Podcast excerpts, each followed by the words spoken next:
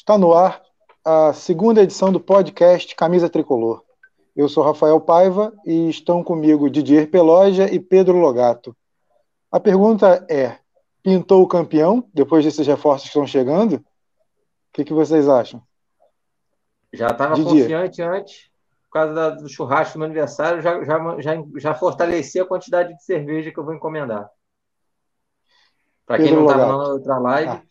A previsão da final da Libertadores cai, é de ser no dia do meu aniversário. Então, com esses, com esses reforços aí, com os dois que estão para chegar, o zagueiro que está para chegar, para compor elenco, mais um zagueiro, né? Então, assim, já comprei mais cerveja já. Pedro Logato. Olha, eu vou te falar, eu tava, eu acho que eu fui o da nossa conversa de do fim de semana o menos otimista, né? Mas eu me transformei depois dessas contratações. Eu acho que pintou o campeão sim. O Fluminense agora é, montou um elenco que eu acredito que tem jogadores capacitados e jogadores maduros, né? Para disputa de uma competição tão difícil quanto a Libertadores. Fiquei bastante empolgado, surpreso, né, pela velocidade, né? Afinal, é, em dois meses o Fluminense, no, o Fluminense havia contratado três jogadores, né? E um dia contratou quatro. Então, é, teve uma mudança aí de filosofia nesse, nesse dia e eu tô assim bastante otimista. Acredito que agora a gente tem jogadores experientes, jogadores qualificados que podem levar a gente a, essa, a esse título inédito que a torcida do Fluminense tanto espera. E fiz essa pergunta como introdução porque tem mais uma informação de um possível reforço. Tem mais um, além desses todos que devem ser anunciados essa semana, que eu trago informação daqui a pouco, é, que deve ser mais um atacante. Quer, quer acrescentar alguma coisa, Didier, sobre isso? Não, assim, tem, tem a questão do. Ah, tem a questão da, de, de ver se vai vir o David Braz, se vem o Bigode, se vem mais alguém, quem vem é mais.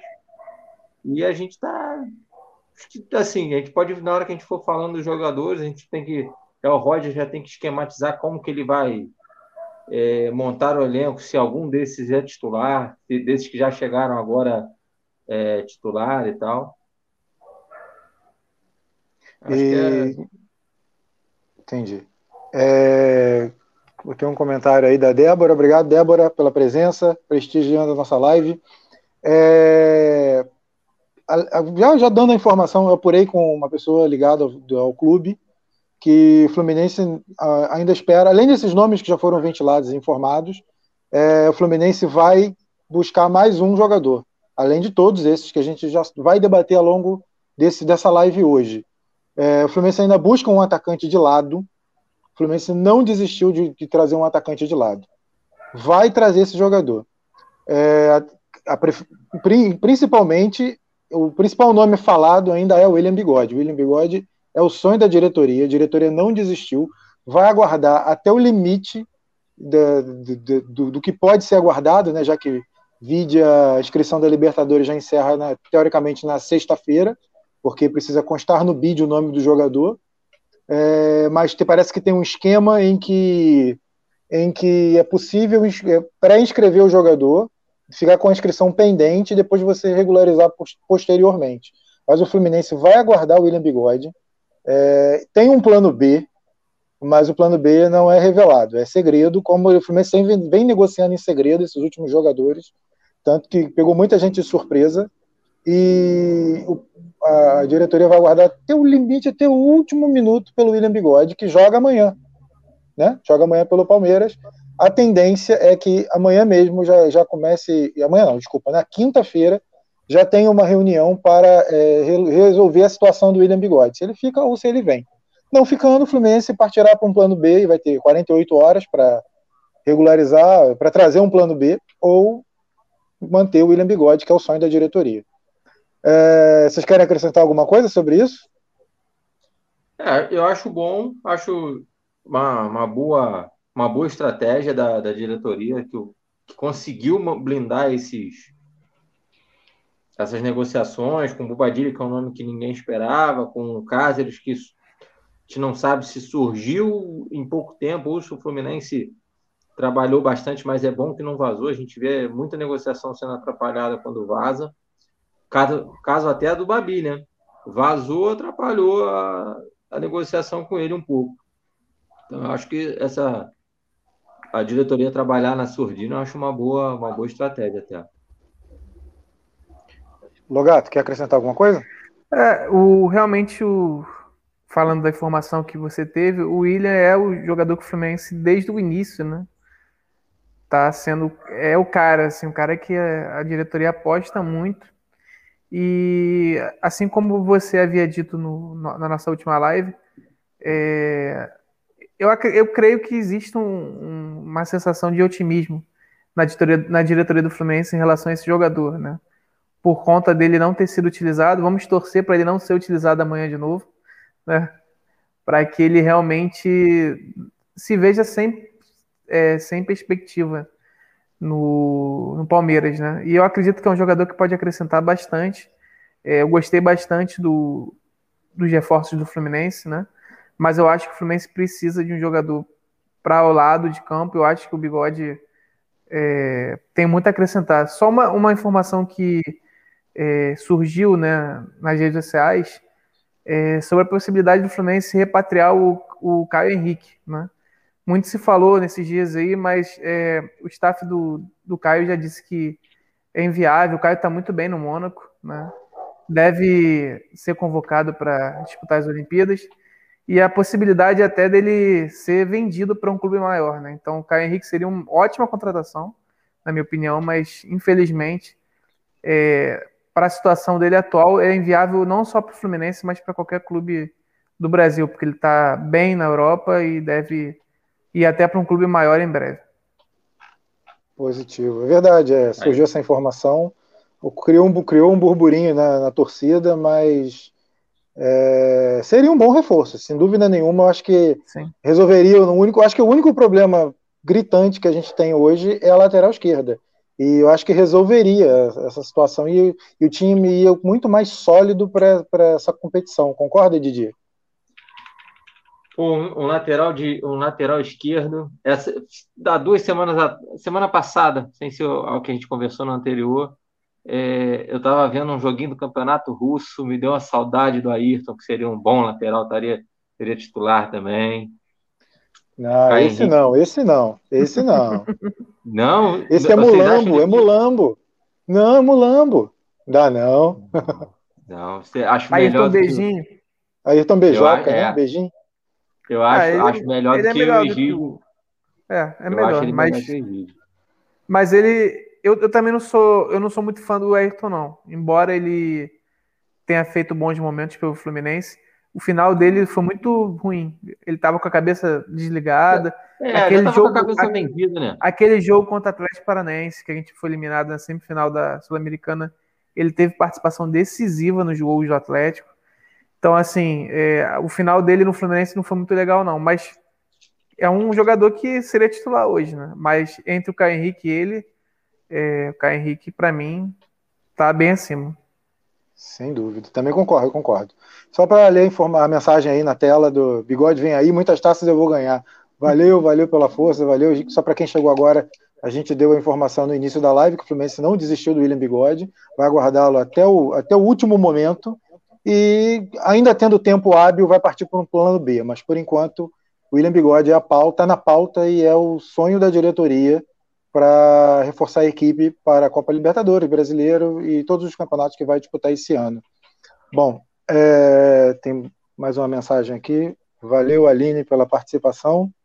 É, dando seguimento, vamos, vamos passar já para a análise dos jogadores. Eu queria saber o que, é que vocês acharam pontualmente de cada jogador. Não precisa ser nada extenso, não. A gente vai debatendo pontualmente o que o, cada jogador. É, começando pela defesa, né? Acho que a gente já deu uma pincelada na outra live, mas queria que vocês falassem do Manuel. O que, vocês acham da contratação do Manuel? Pode começar de dia. Vamos lá. Eu, pelo que a gente, eu tenho, eu não sei assim. É, a gente, eu e o Pedro a gente estava até conversando mais cedo. O Manuel de 2015 no Atlético Paranaense era o, ele tinha o nível do, do, do Lucas Claro. Só que o Manuel de 2021, eu acho que ele é o nível do Digão nos bons tempos do Digão. Mas como ele vem para compor o elenco, ele vai jogar bastante. É, e vai entrar no lugar do Nino, que acredito que vai ser convocado para a Olimpíada, é, vai ter convocações de seleção, um ou outro que se machuque. Para compor o elenco, um bom nome, mas nada, nada, nada é, excelente. Porém, o, acho que o maior ponto do, de vir o Manuel é a gente ver menos o Frazan em campo. Então, isso já é reforço.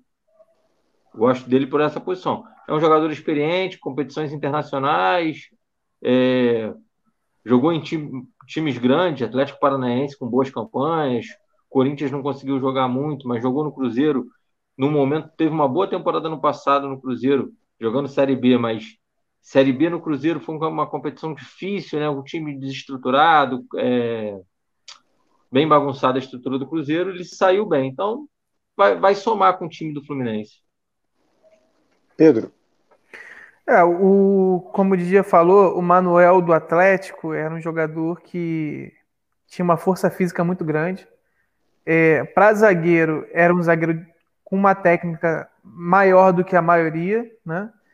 Era um jogador que ia muito bem no ataque também, fazia gols. E aquele jogador é um jogador que, se retomar aquele nível, eu acho que brigaria por posição como titular do Fluminense. No entanto, o Manuel dos últimos anos, por conta dos problemas físicos, por conta do envelhecimento também, né? É um jogador de 31 anos, é, não é tão velho assim. Para zagueiro, é uma idade até que eu considero boa, né? O Lucas Claro está no auge da carreira dele, hoje tem 29, né? Mas está é, chegando é, como uma aposta, né? apesar de não ser um, um, garoto, é uma aposta.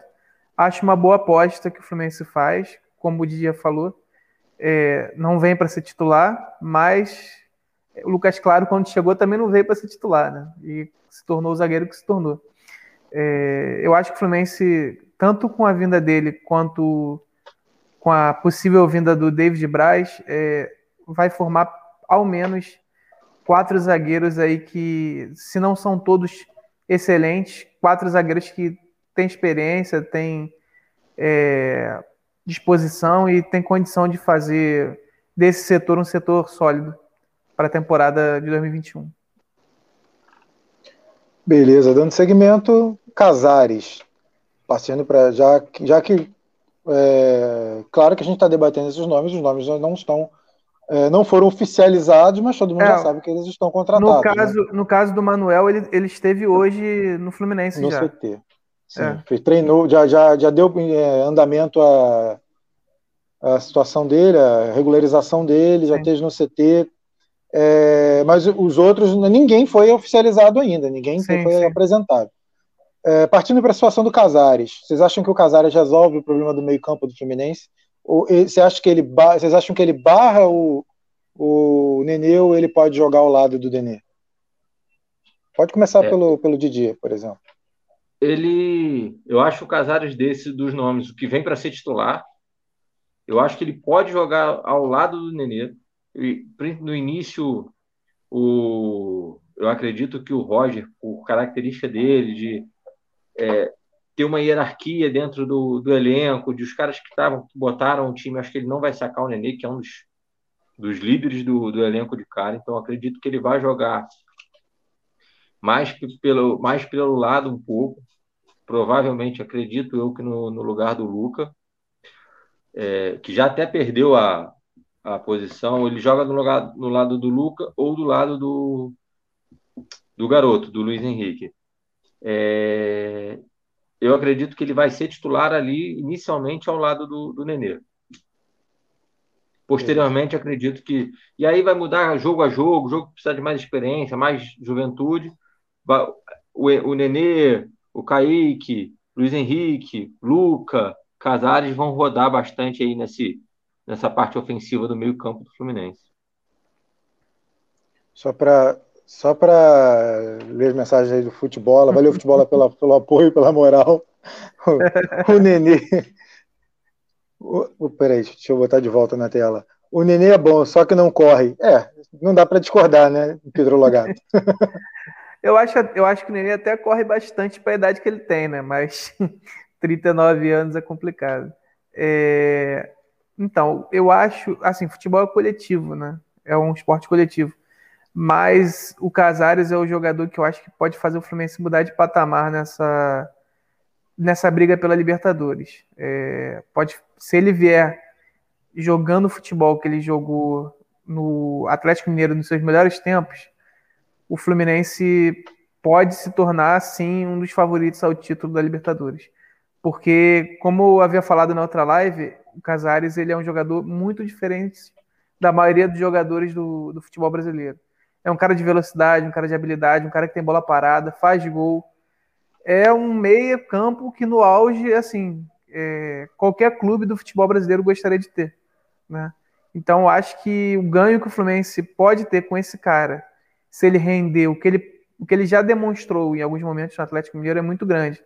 Então, assim, é, a minha confiança é que isso vai acontecer e que esse cara vai chegar no meio-campo do Fluminense, ou no ataque, né? Não sei onde o Roger vai escalá-lo, e vai mudar o Fluminense de. Vai mudar completamente a forma do Fluminense jogar ofensivamente, né? E será um jogador muito importante, muito importante para a gente esse ano. O que eu gosto Passando... do, do... Ah, tá. Pode falar. Ah, só, só finalizar o Casares, que ele tem uma característica que nenhum dos jogadores do Fluminense é, tem, assim, com, com frequência, é chute de longa distância. Ele arrisca bastante, ele chuta bastante de longe, tem uma boa batida com força, ele bate muito bem na bola. No elenco a gente tem o Nenê, que é o cobrador de, oficial, mas com uma batida um pouco mais de perto. O Nenê não é tanto de chutar de longe, de fora da área. E o Ganso, que bate muito bem na bola, mas pouco, ele pouco se dá essa oportunidade de, de chutar, de, de jogar, jogar porque a preguiça dele é monstra. Mas é, esse é um ponto muito positivo no, no, no Casares, que é uma mudança de jogo, de não ter que entrar com a bola dentro da área. A gente vai pegar algumas retrancas aí na Libertadores. Os times vêm para jogar no Brasil, se fecham muito. Chute de fora da área gera bastante gol. Então é muito importante. E o, e o, deixa eu só, antes do Paiva falar, e o Casares é um jogador que ele dribla na direção do gol ele é um cara vertical demais, assim. Os grandes momentos Objetivo. dele. Objetivo. Né, e, o, e os, os, garotos da base do Fluminense ainda não tem isso, né? São muito jovens ainda. O Casares tem isso já pronto, então, assim, é um jogador que se rendeu, que pode dar um salto de qualidade muito grande. Passando para o Hulk Taradão, Bobadilha, Bobadilha, ou Bombadilha. O cara, o cara é sinistro. E é, é, o estilo de jogo, é um estilo de jogo que me, me lembra um pouco o Evanilson, pela estrutura física, né, é explosão. E é um cara que a diretoria já queria trazer antes, um estilo desse jogador, justamente após a saída do Evanilson. Só que no mercado ele não, ele não encontrou facilidades para trazer um jogador com essa característica. E acabou acertando, trazendo o Bobadilla que, que vocês acharam do, do jogador, da contratação? Vocês acham que ele vai agregar? E vocês acham que ele consegue jogar ao lado do Fred ou não? Ele, ele seria melhor deixá-lo né, para a posição do Fred, entrando no segundo tempo, ou em partidas que requer mais velocidade, coisa que o Fred já não tem. Vou começar agora pelo Pedro, para inverter um pouco. Então, Paiva, esse jogador para mim é uma incógnita, porque eu conheci ontem, a verdade é essa não vou enganar o nosso, as pessoas que estão acompanhando a gente. É, eu conheci ontem, eu olhei, vi alguns vídeos, né, como acho que todo torcedor do Fluminense viu, e de fato é um jogador é, que tem essa, essa coisa que tu falou, né, de ser um cara que faz bem ali dentro da área, mas também gosta de sair, né? A minha maior preocupação nessa contratação é o histórico recente dele, né? porque ele vem, ele, na verdade, ele, a última temporada dele foi muito boa pelo Guarani. Mas antes dessa temporada, a última temporada boa dele tinha sido em 2015, né, no futebol alemão. Né? Então, assim, ele nos últimos cinco anos ele fez 14 gols somente. Né? E os 14 na última temporada pelo Guarani. Eu acho uma, uma incógnita, mas é, pelos vídeos, é um jogador que não dá para você dizer que ele não é, é ruim, é, é horrível. É um jogador que tem suas qualidades, né? Vamos torcer para que ele consiga viver aqui no Fluminense os melhores momentos que ele viveu, é, tanto no Guarani quanto no futebol alemão. Didier. Então, assim, também conheci, fui depois de vendo uns jogos, eu lembro, eu lembro de ter, de ter visto ele jogar pela seleção do Paraguai até contra o Brasil, mas também conhecer o jogador não, não fez. E acho até legal é, de falar um pouco dele mais da parte teórica, por onde ele passou um pouco, porque eu vi muitos, muitos locais anunciando que ele era um centroavante, só centroavante. Ele não é, ele, é um, ele até faz a função de centroavante, mas joga mais, é um atacante de força pelo lado, como você falou, lembra um pouco o Evanilson. E ele foi ele foi base no River Plate, jogou, aí foi para a Suíça muito novo ainda, jogou em, no Concórdia Basel da Suíça, Grasshopper, foi para a Alemanha onde teve seu auge no Borussia Mönchengladbach, foi para a Grécia, voltou para a Alemanha, aí Suíça de novo, Young Boys e Basel, volta para a Alemanha, Augsburg, depois 2017 ele já está no Borussia Mönchengladbach 18, 19, ele joga no Argentino Júnior, é uma passada muito uma passagem muito ruim Horrorosa. pelo Argentino Júnior. Pessoal, pessoal na Argentina quer matar ele. 21 jogos, é, nenhum gol. Aí no ano de 2020, três jogos, nenhum gol. E aí ele sai emprestado para o Guarani do Paraguai. Ele tem uma boa, até que uma boa temporada, 34 jogos, 14 gols. Campeonato Paraguaio, é, temos que dar essa relativizada. Esse ano ele já fez nove jogos e nenhum gol. E veio para o Fluminense. Se a gente esperar ele de um centroavante, um matador, não, ele não é esse cara. Mas é um cara que produz muito, com muita força, vai à linha de fundo, entra na área, cruza para trás para o Fred. É... Ele vai jogar na posição que a gente está vendo o Kaique jogar, porém com mais experiência. Pode ser, eu acho que ele vai ser o cara dos momentos que o Fluminense precisa de um ataque mais experiente. Ou é, tirando o Fred para ele é, para o Fred descansar e ele ter mais força que o Fred, ou ele dá mais experiência quando o Kaique, os meninos da, que estão jogando ali pelo lado direito, é, vão, vão perder um pouco de espaço, ou vão dividir tempo com ele por, por essa questão de experiência. É uma incógnita, mas pelo que eu vi, é um jogador brigador, não é um cara de fazer corpo mole, não é, não é um preguiçoso dentro de campo. Então, assim, para Libertadores, isso ajuda muito, né? E, jogar nesse, na Argentina, no Paraguai, no Uruguai, onde vão tentar intimidar os meninos. Pode ser que o um menino desse é, seja intimidado por, por, pelos zagueiros, pela violência até do jogo Uruguai, Paraguai, Argentino, né? e ele entrar e é um cara cascudo, experiente, é argentino, naturalizado paraguai, está acostumado com esse estilo de jogo. Acho que ele vai, pode somar bastante com, com o elenco do Fluminense. Dando. Deixa eu. Deixa eu para, para, para! João Kleber, prioridade aqui para o seguidor, fazendo uma pergunta para vocês: quem é o melhor, melhor jogador do elenco do Flu? Pode melhor começar. jogador do elenco. O elenco melhor elenco, jogador do elenco. Pô, é difícil. Porque a gente tem muito garoto. Eu acho o Fred. O Fred é o nosso melhor jogador, é o que é mais ídolo, é, tem uma maior carreira internacional, jogou duas Copas do Mundo, então eu fico com o melhor jogador, elenco do Fluminense, o melhor jogador do elenco do Fluminense, o Fred. Pedro. É, é difícil mesmo essa pergunta, né? É, eu vou responder ela em duas partes é, primeiro a resposta parecida com a do dia, que é falar que realmente o Fred é o jogador com mais é, história, né? É um dos maiores ídolos da história do Fluminense. Mas, assim, no elenco atual do Fluminense, jogadores que eu acho que é, foram é, primordiais para a gente conseguir fazer a campanha que a gente fez no último brasileiro, eu destaco dois, né? O Lucas Claro, que fez um brasileiro espetacular, né? uma das maiores injustiças que eu vi né, no futebol brasileiro recente, ele não ter sido colocado como um dos dois melhores zagueiros do campeonato, né? E o outro, Martinelli, que na minha opinião mudou, mudou a cara do Fluminense na, nos últimos jogos do Campeonato Brasileiro, né? Uma personalidade que eu pouco vi num jogador tão jovem assim, né? Chegar, virar titular E o, o, Fluminense não perdeu mais. Quando ele assumiu a posição de titular, o Fluminense não perdeu mais no, no brasileiro e conseguiu aquela arrancada excelente, né? Que nos levou a Libertadores.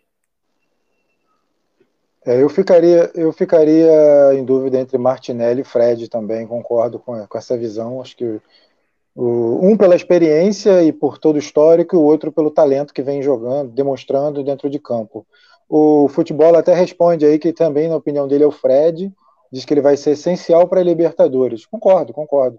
Eu acho que a experiência que o Fred tem, ele, o que ele carrega, é, isso, isso assusta até os adversários. O River tá, tem citado lá, os principais jornais da Argentina têm citado a presença do Fred, do Nenê, do Ganso. O Ganso, o Ganso mete medo é só em quem não vê ele jogar, porque ele não joga, né? Então, é, o Ganso mete medo nos argentinos. A imprensa argentina vive falando do Ganso, do Nenê e do Fred. Acho que eles não estão vendo muitos jogos do Fluminense, não, mas tudo bem, que bom pra gente, né? é... ah, o time é... do. A, essa falar. história do Ganso, o. Uma, uma das principais torcidas do, de um perfil de uma das principais torcidas do, do River é, comemorou pegar o Fluminense do Ganso e postaram um lance do Ganso, um lance bizonho do Ganso na num jogo River e São Paulo. Eu não lembro qual foi qual a competição, qual a competição acho que foi a Libertadores do, do último ano que o Ganso estava lá. Enfim, os caras estavam comemorando que iam pegar esse incrível jogador. É, eles não, a, a, torcida acompanha, né? A torcida vê, vê, televisão, tem YouTube, hoje em dia tem. Eu acho que a imprensa que não está muito ligada no que está acontecendo no Brasil. Mas isso é bom pra gente, acaba não conhecendo os principais jogadores. Porque, querendo ou não, os principais jogadores hoje não são Fred e. Talvez não até. Nem, desculpa, não são Ganso, talvez nem Fred e Nenê. Talvez os principais jogadores hoje sejam, por exemplo, o Lucas Claro, o Martinelli, é, e, e, entre o, Kaique, que é uma surpresa, que está surgindo agora, que pode decidir um jogo, por exemplo. Então, eles não têm esse conhecimento profundo. Então, isso é um fator que pode ser determinante para a gente no próximo jogo. É, dando dando é, prosseguimento, queria que vocês analisassem a Abel Hernandes, que é polêmica a chegada do Abel Hernandes. Né? Ainda, parece que ainda não está fechada, a informação que eu tenho é que não está fechada, ainda está em negociação a própria diretoria do Internacional desconhece uh, o acerto efetivo entre os clubes. Uh, o Fluminense trata a situação com otimismo, mas é possível que nas próximas horas ele já anuncie o Abel Hernandes. Uh, Lucas Colar, se não me engano, setorista do Internacional, numa mídia independente especializada lá no Sul, disse que o Abel Hernandes vem com salário de 300 e 330 mil, se não me engano. Vocês acham que vale isso para um reserva, teoricamente? Pedro, começa com você. Então, é, primeiro falar dessa questão de não estar tá tão certo assim, é, é, porque ele tem contrato né, com o Inter. Né? Ele, a situação dele é, é idêntica à do Casares. Né? Os dois tinham contrato até meio do ano. Só que o Inter parece que não está tão afim de fazer jogo é, tranquilo quanto o Corinthians, né? Ele sabe que o Abel não vai ficar, né? Mas parece que o Inter quer dificultar um pouco, talvez pelo fato do Inter estar na Libertadores, né? Talvez tenha a ver com isso. O Corinthians não está, talvez o Inter queira dificultar um pouco com o rival. É, o Abel, o Abel, ele, a passagem dele pelo Inter, é, a gente não tem como dizer que não foi um pouco decepcionante, né?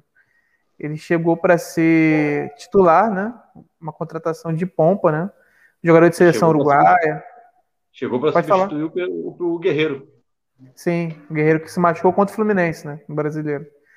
E ele não conseguiu é, ser esse jogador, né? Ele fez alguns gols né, importantes pelo Inter, né? Mas acabou sendo reserva boa parte do campeonato. E é um jogador que eu acho uma boa aposta também, né? Primeiro porque é um jogador experiente, é um jogador que teve bons momentos na Europa, momentos que não são tão antigos assim, né? Fez boas temporadas na, no futebol da Inglaterra. É um jogador que não é tão velho, né? Tem 30 anos. Eu acho uma boa aposta. Esse salário dele eu acho alto. Mas assim, o futebol tá tão inflacionado, né? A informação que, que eu tive foi de que ele ganhava 700 mil no Inter. É, tá vindo pagar menos da, menos da metade, né? E parece que isso irritou um pouco o, o, lado, o lado do, do Inter. A sim, diretoria sim. gremista ficou um pouco irritada ao saber dessa redução considerável no salário. Sim, é absurdo. Sim. Você paga 700 mil para um cara que está em fim de contrato e uhum. você acaba de descobrir que ele acertou com outro rival, um rival que vai disputar a mesma competição por um salário é, 50% menor, praticamente. Sim.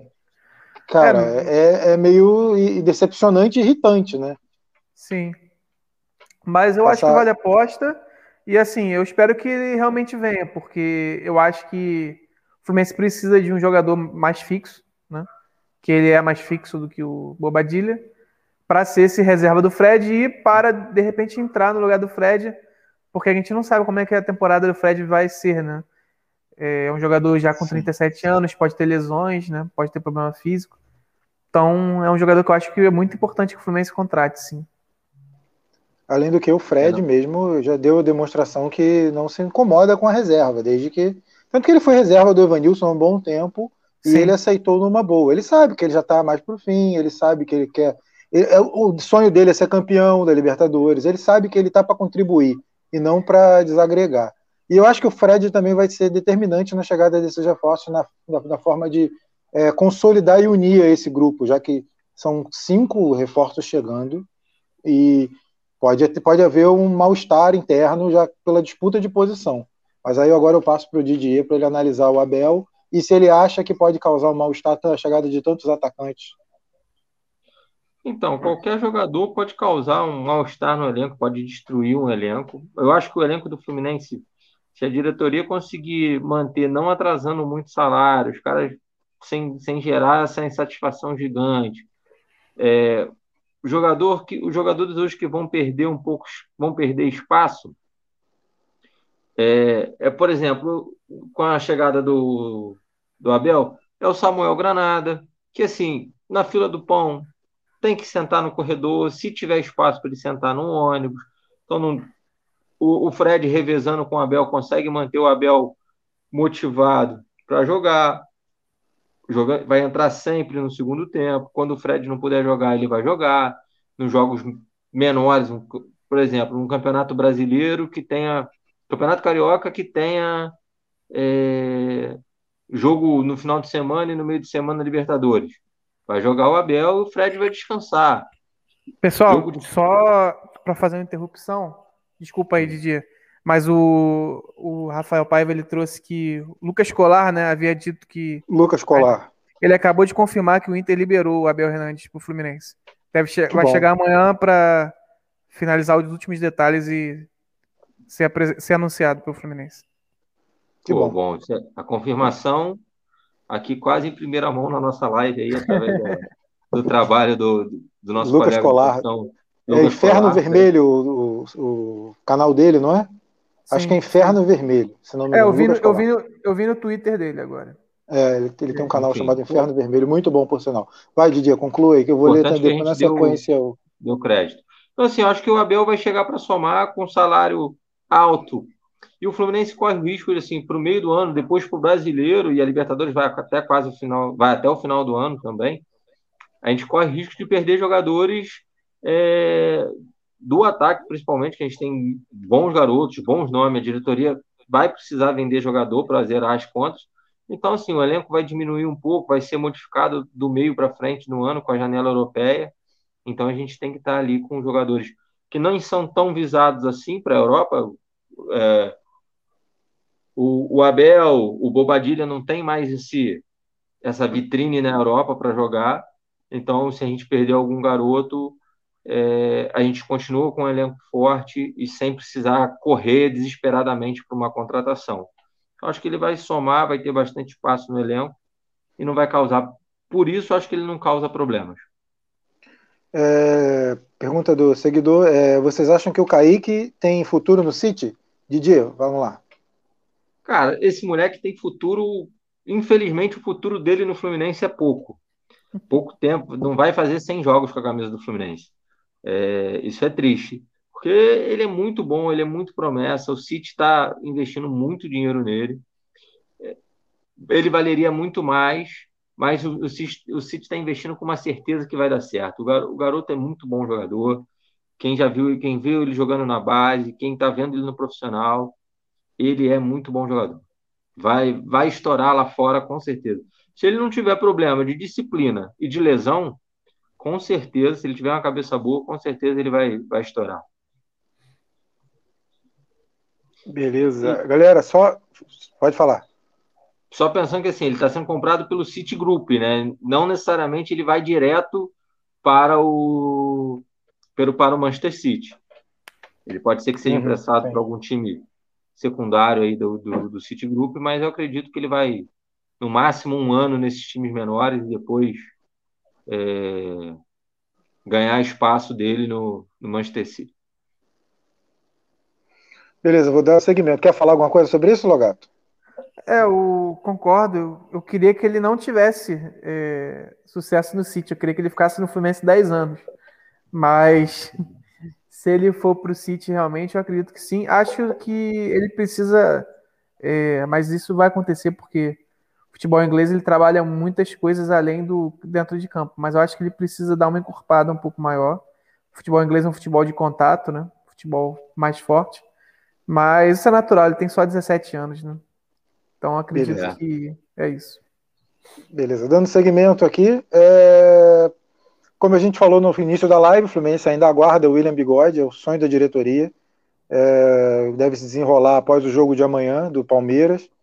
A expectativa é que o Fluminense vá até o limite possível que para anunciar esse jogador, o limite da inscrição. E tem um plano B, mas o plano B é guardado a sete chaves. E antes de eu fazer a próxima pergunta, tem mais uma pergunta aqui de seguidor. Futebol. Vocês acham que o Flu tem chance de ganhar a Libertadores? A gente falou um pouquinho no início, só uma pitadinha sobre isso de novo. Vamos lá. Pedro, você acha que o Fluminense tem chance de ganhar a Libertadores? Então, é, chance eu já havia dito que tinha antes, né? Com esses reforços, eu acho que a chance do Fluminense aumenta bastante. Mas eu volto a afirmar que a prioridade tem que ser é, jogo a jogo, fase por fase. Agora a gente precisa classificar. Depois de classificar, mata-mata, é, o time sendo competitivo, acredito que sim. Né? O Fluminense é um grande clube, né? É, tá de volta a Libertadores depois de oito anos e todas as vezes que o Fluminense disputou a Libertadores nessa fase recente, né? De 2008 para cá, é, chegou à final uma vez, né? Nas outras, em todas as outras conseguiu passar da primeira fase. E em todas tinha condições de ser campeão, né? Acabou não sendo por alguns detalhes, cada, cada ano teve um, uma questão específica, né? Mas eu acredito que sim, o Fluminense tem chance de ganhar a Libertadores. Dia. Sim, sim. Time reforçado, elenco, o elenco mais forte. É, se perder um jogador, a gente tem substituição para todas as peças, todos, todos os setores, mais ou menos é, do mesmo nível. A gente, nosso, nosso ponto mais fraco no elenco hoje é a lateral esquerda, na minha visão.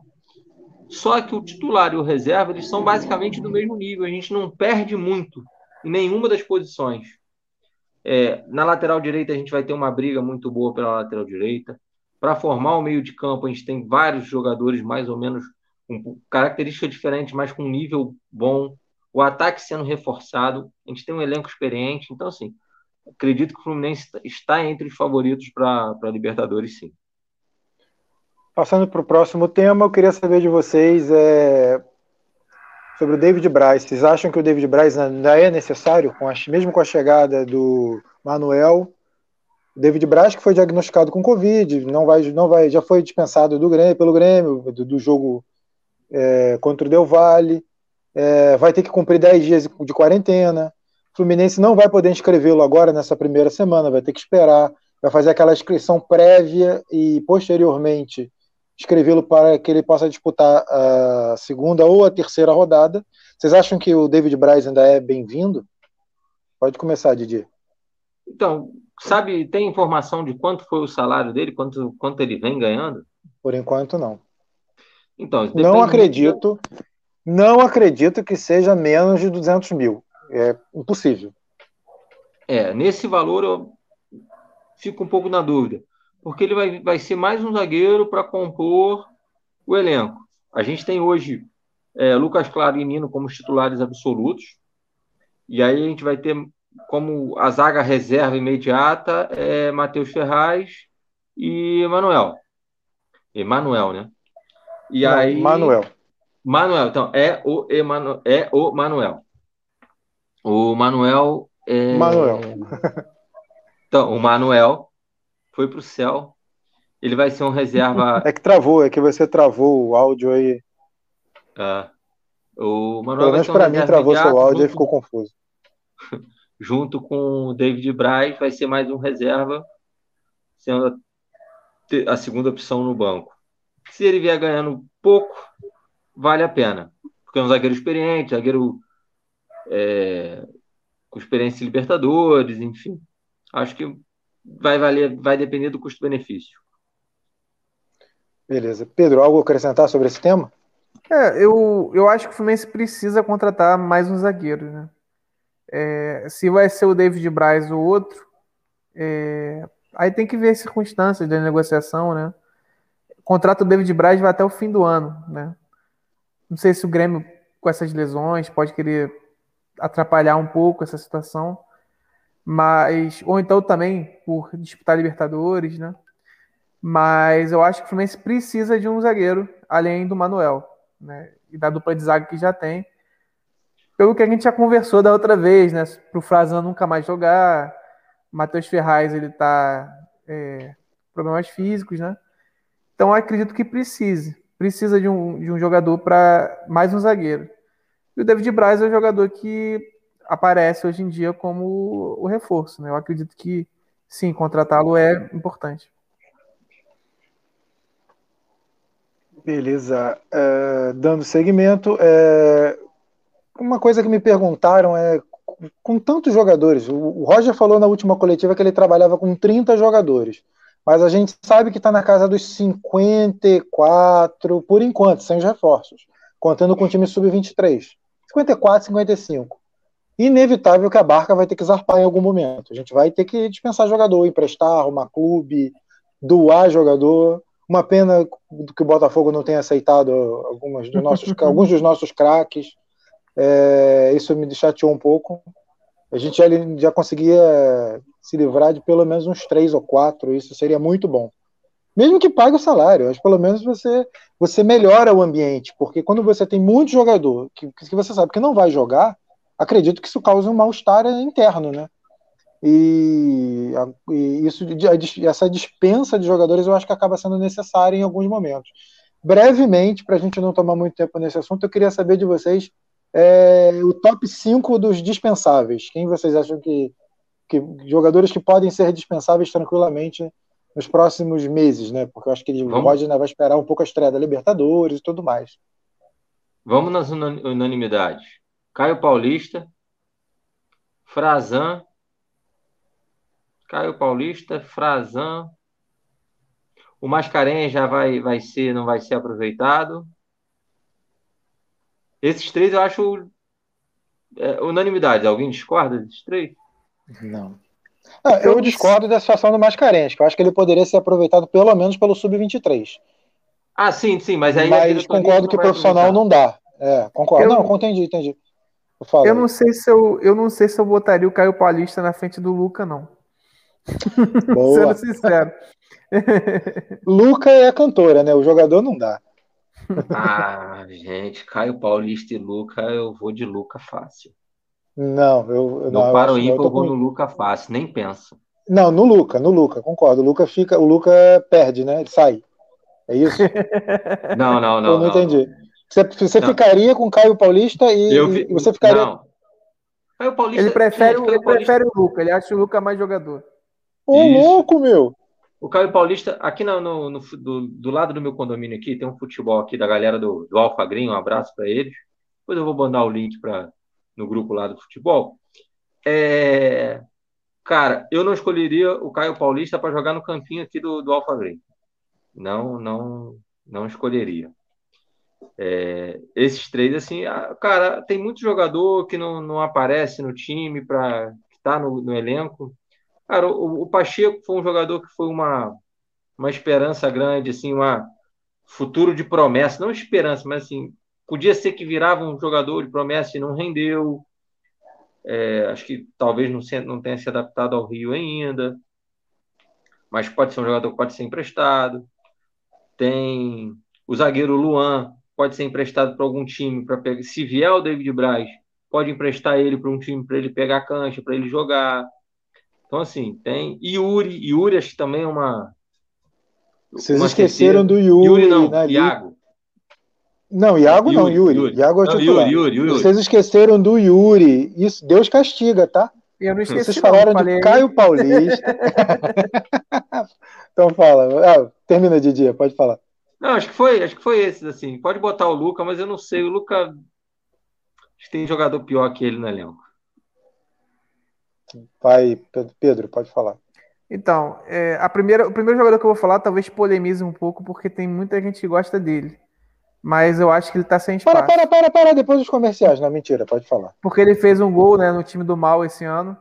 Mas eu acho que ele tá sem espaço. E... Não, não. Deixa o meu lateral comunista aí. Não vem mexer no meu lateral comunista, não. Então, a informação que eu tenho, a informação. É isso é legal falar aqui na live. A informação que eu tenho é que o Roger não vê o Julião como lateral, tá? Ele não pretende usar o Julião como lateral, como volante, segundo homem de meio campo. Ele tá não pretende volante, usar. Né? É, mas então, o Julião está à frente de alguns volantes. Por exemplo, o Julião está à frente do Hudson. Uhum. Porque o Hudson não agrada o Roger. O Hudson, ele, ele, ele tem um futebol mais lento, ele dá sempre um toque a mais. O, o, o, Julião não, o Julião agrada mais o Roger. O dá mais dinamismo ficou, no meio campo. O Hudson só ficou porque havia uma promessa do Fluminense de se o São Paulo quisesse liberá-lo, que ele ficaria. Né? Uma promessa feita ao jogador, né? E acabou que ele ficou. Não precisava pra, ficar. Para o nosso azar. Então, eu, eu, eu acho que o Julião está sem espaço. Para mim, ele estaria nessa barca. O Frazan, obviamente, né? O Yuri, né? O Luca eu também colocaria. E aí, a última, o último, você falou cinco, né? Para fechar cinco. Eu, eu eu acho o Caio Paulista um jogador fraco, mas eu acho que o Fluminense só tem garoto para a posição dele. Se a gente parar para analisar, só tem jogador é, da base e o, e o Fernando Pacheco também. E assim, sobre o Luca Caio Paulista, eu acho que o Caio Paulista é melhor por um motivo só. O Luca tem 31 anos, o Caio Paulista tem 22. Ou seja, o Caio Paulista pode melhorar ainda alguma coisa. O Luca vai ser isso aí para sempre. Não tem condição. Mas é, eu agora pensei no jogador, é porque não tem como, né? É triste dizer isso, porque é um jogador tecnicamente muito qualificado. Mas eu acho que se o Fluminense conseguisse negociar o Paulo Henrique Ganso, seria uma boa, até pelo alívio financeiro. É um jogador que recebe um dos maiores salários do Fluminense e a saída dele ajudaria bastante. Seria esses cinco sim, sim. aí que eu negociaria. Cara, o Ganso, o Ganso ah, ele, ele é mensagem na tela, mensagem na tela. Deus me livre de Luca, Deus me livre. pois é. O Ganso, é, o Ganso tá tão mal no Fluminense, ele é tão desprezível, é uma palavra muito forte, mas assim, ele é tão invisível. Tão ele é invisível, ele é desprezado. É. Ele é desprezado, ele, ele tá lá, mas ninguém lembra às vezes. Ele é, ele é como se fosse um objeto. A gente tem muito jogador para o Sub-23. Eu estou no site aqui vendo o elenco do Fluminense para esse ano. São cinco goleiros. O principal tem... reforço do Sub-23 é o Rafael Ribeiro. Grave esse Rafael nome. Ribeiro. Esse ah, é, aí... é, desculpa. Rafael Ribeiro pode ser dispensado também. Pode mais um para ir embora. Rafael Ribeiro, com a graça pode tirar de o Deus. ganso, bota ele. difícil, Ó, cara, é falar. difícil. Fazer uma lista de quem deve ser dispensado eu acho Cara, que é mais, eu acho que é mais difícil do que fazer uma de reforços, porque é tanta gente para mandar embora que você fica até na dúvida. Você tem que escolher 5 de 10, é complicado. Sim. Tem um garoto, tem um garoto aqui que está no elenco do Fluminense que pelo, ele é defensor e pelo nome eu tenho certeza que não vai virar jogador. Então pode dispensar ele já de cara. Igor. Posso me arrepender do que eu vou falar agora. Dani Bolt. Isso não é nome de jogador. Pô, vou te falar, eu gostei dele nos jogos que eu, eu também gostei. Eu também. Não, assim, claro que é muito cedo. É muito cedo para falar porque ele fez dois jogos, mas. É, não, ele, ele, não jogou praticamente, né? ele entrou em campo. Mas o, assim, eu, eu vejo potencial nele. Eu não acredito que um jogador que se destacou é um... tanto na base e não dá pra gente julgar por dois jogos. Pode Vou falar, falar um jogador, é, um jogador, é um jogador forte, com porte físico já de profissional. É, vai na linha de fundo. É um jogador interessante. Assim, dos, é. do, daqueles jogos da garotada que eu vi, tirando os que a gente sabe, né? O Kaique, o Gabriel, o próprio Matheus é, Matheus Martins, né? Que não está tendo chance, mas que é um grande jogador. Uhum. Foi ele o que mais me chamou a atenção. Ele gostei bastante. É, o esquerdo eu não gostei tanto. O Raí, né? Raí? Yeah. É. Achei que não foi bem. Mas ele eu gostei. Tem uma pergunta aí na tela. Vocês acham, do futebol, vocês acham que o John Kennedy é bom? Bom jogador. Quem começa? Bom jogador? Bom jogador. Pode falar. Eu acho que ele entrou numa furada no passado e se saiu muito bem. Fez gols importantes, né, contra o Curitiba, contra o Ceará. É, foi titular do Fluminense, um jogador que estava no sub-20, do nada veio titular do Fluminense na reta final do Brasileiro e foi bem. Né? Então, assim, é um jogador que é, precisa ter suas correções, mas é um jogador que tem estrela. Né? Já mostrou que tem estrela e tem qualidade. Eu fico um pouco preocupado dele ficar um pouco de lado por conta da, das contratações que o Fluminense fez. Mas precisa fazer, não tem jeito, é Libertadores. Não dá para você ter elenco só com base. Não tem como. É, pegando já, já pegando uh, o gancho para a próxima pergunta que eu queria fazer para vocês, que é sobre a perda de possível perda de espaço dos jovens com a chegada desses reforços. É inegável que muitos vão deixar de ter oportunidade. É, vou até botar na tela aqui a pergunta do sistema trágico. Cadê? Tá aqui. Os garotos perdem espaço com os reforços? O que, que vocês acham, Didier? Acho que sim. Acho que sim. É, num jogo, por exemplo, num, num jogo precisando ganhar fora para classificar na Libertadores, é, 40 do segundo, 30 do segundo tempo, não vai entrar um, um garoto e ficar no banco um experiente como Abel, é, Abel Hernandes ou Bobadilha. Bobadilha, entende? É, na hora de escalar, um jovem no meio de campo, vai entrar o, Caça, o Casares, vai. Perde espaço, é natural que de início, principalmente de início, jogadores com nome e com peso, que chegaram com um status de grande, grande revelação, vão entrar na frente dos garotos.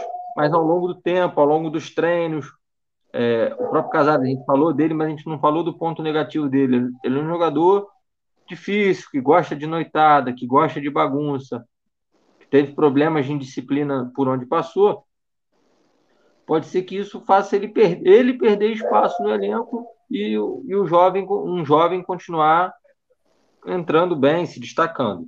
Então, assim, a tendência é que de início sim, mas no, no, no decorrer da temporada, no decorrer do jogador com no encaixe com o elenco, que, que a gente vai ver se isso vai se concretizar. Pedro eu acho que o jogador que vai perder mais espaço é o John Kennedy, realmente. Porque se a gente for analisar para lado de campo, né?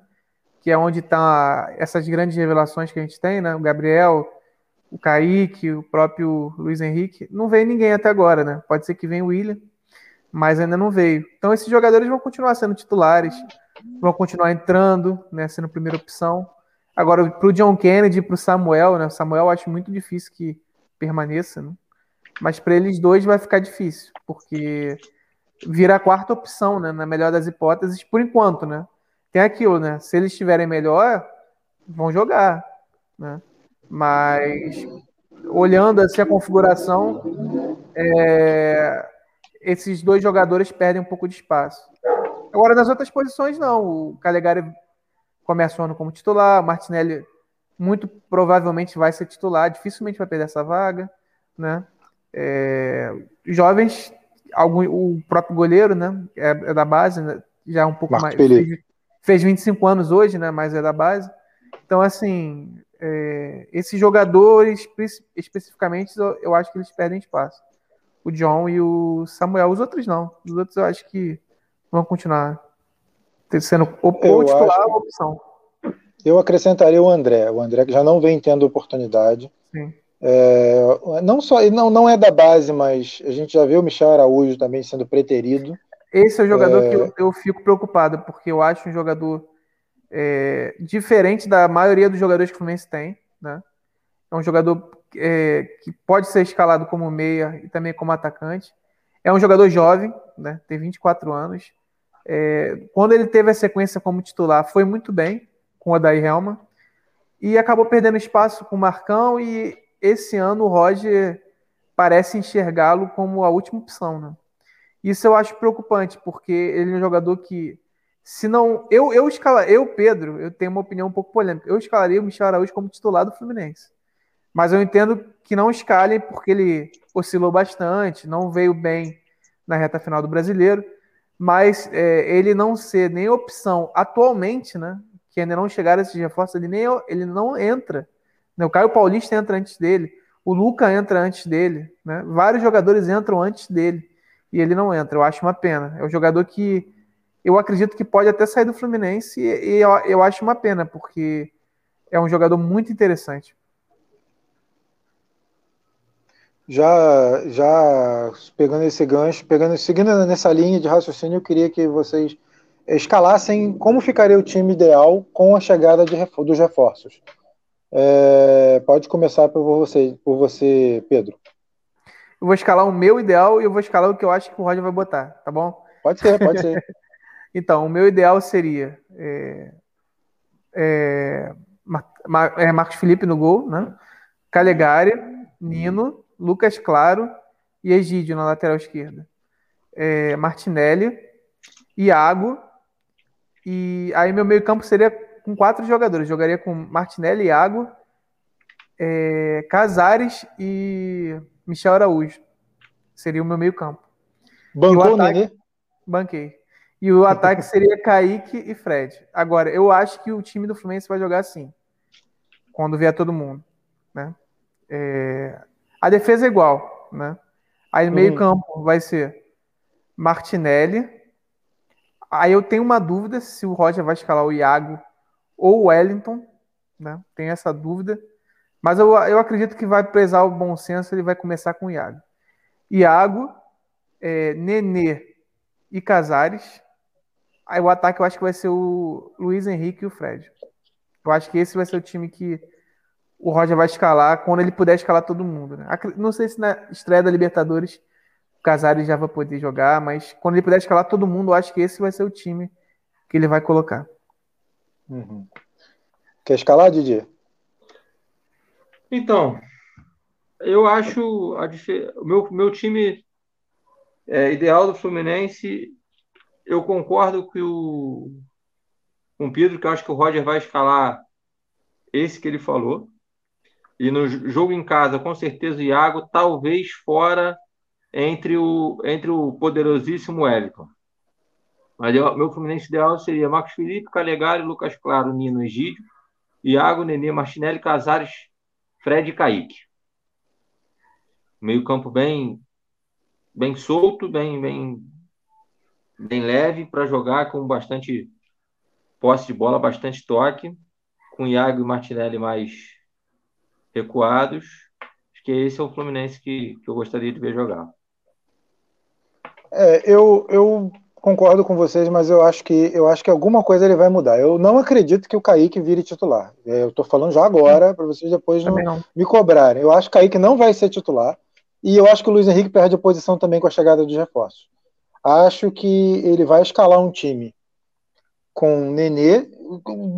Para trás é igual, não muda nada. Eu acho que até o, a única dúvida que pode gerar é o Iago ou o Wellington. Mas o Wellington, na situação que ele está hoje, ele não serve para ser jogador de futebol, desculpa, ele está roliço. Então não tem a menor condição. Ele, ele teve um lance no jogo que ele sobe para cabecear e fica procurando a bola. Isso é nitidamente de quem está sem ritmo de jogo, sem condição física, sem condição física, está buscando, está sem reflexo, eu diria. Mas então, acho que aí, aí de jogo a jogo ele vai alternar isso mesmo, como vocês falaram. Para jogos fora, eu acho que ele vai entrar com o Wellington, Para jogos em casa, ele vai entrar com, com o Iago. Acredito que seja mais ou menos isso. Quanto à escalação do time, para frente, eu acho que ele vai entrar com Nenê e Casares. E o ataque ele vai ele vai lançar Fred e Bobadilha. Ora, ora ele vai entrar com o garoto, com o Kaique. Eu, eu acho que ele vai fazer alguma coisa nesse sentido. Eu acho que o Kaique, o Kaique vai ser aquela solução do segundo tempo em alguns jogos. Não acredito que o Kaique vai ser titular. Ele vai jogar alguns como titular e outros como reserva. Eu acho que ele vai tentar fazer isso. Eu acho que ele vai fazer um time muito criativo no meio-campo e com dois jogadores um pouco mais fixos, que é o Fred guardando posição e você sabe que o Fred volta um pouco, né, para tabelar, para trabalhar.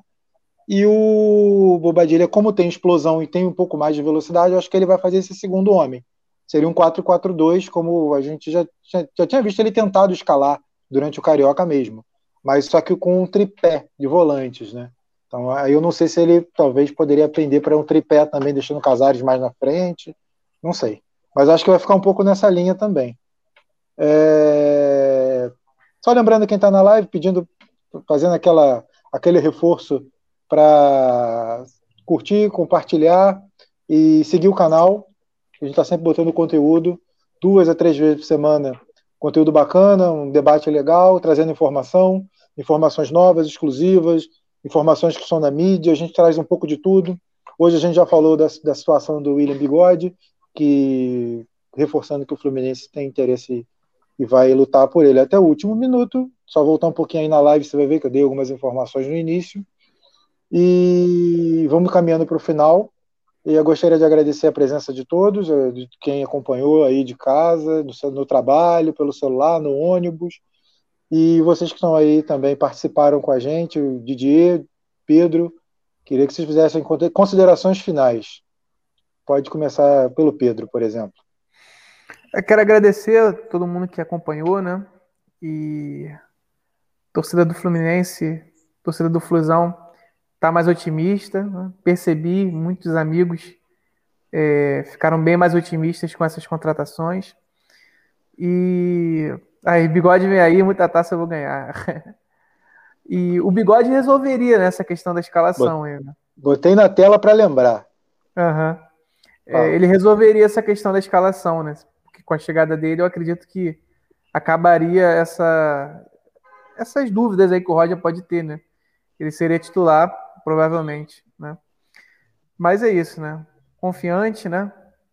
E vem mais uma semana aí. Espero que cheguem logo esses jogadores, que o Fluminense consiga inscrever todo mundo o mais rápido possível. Um abraço, pessoal.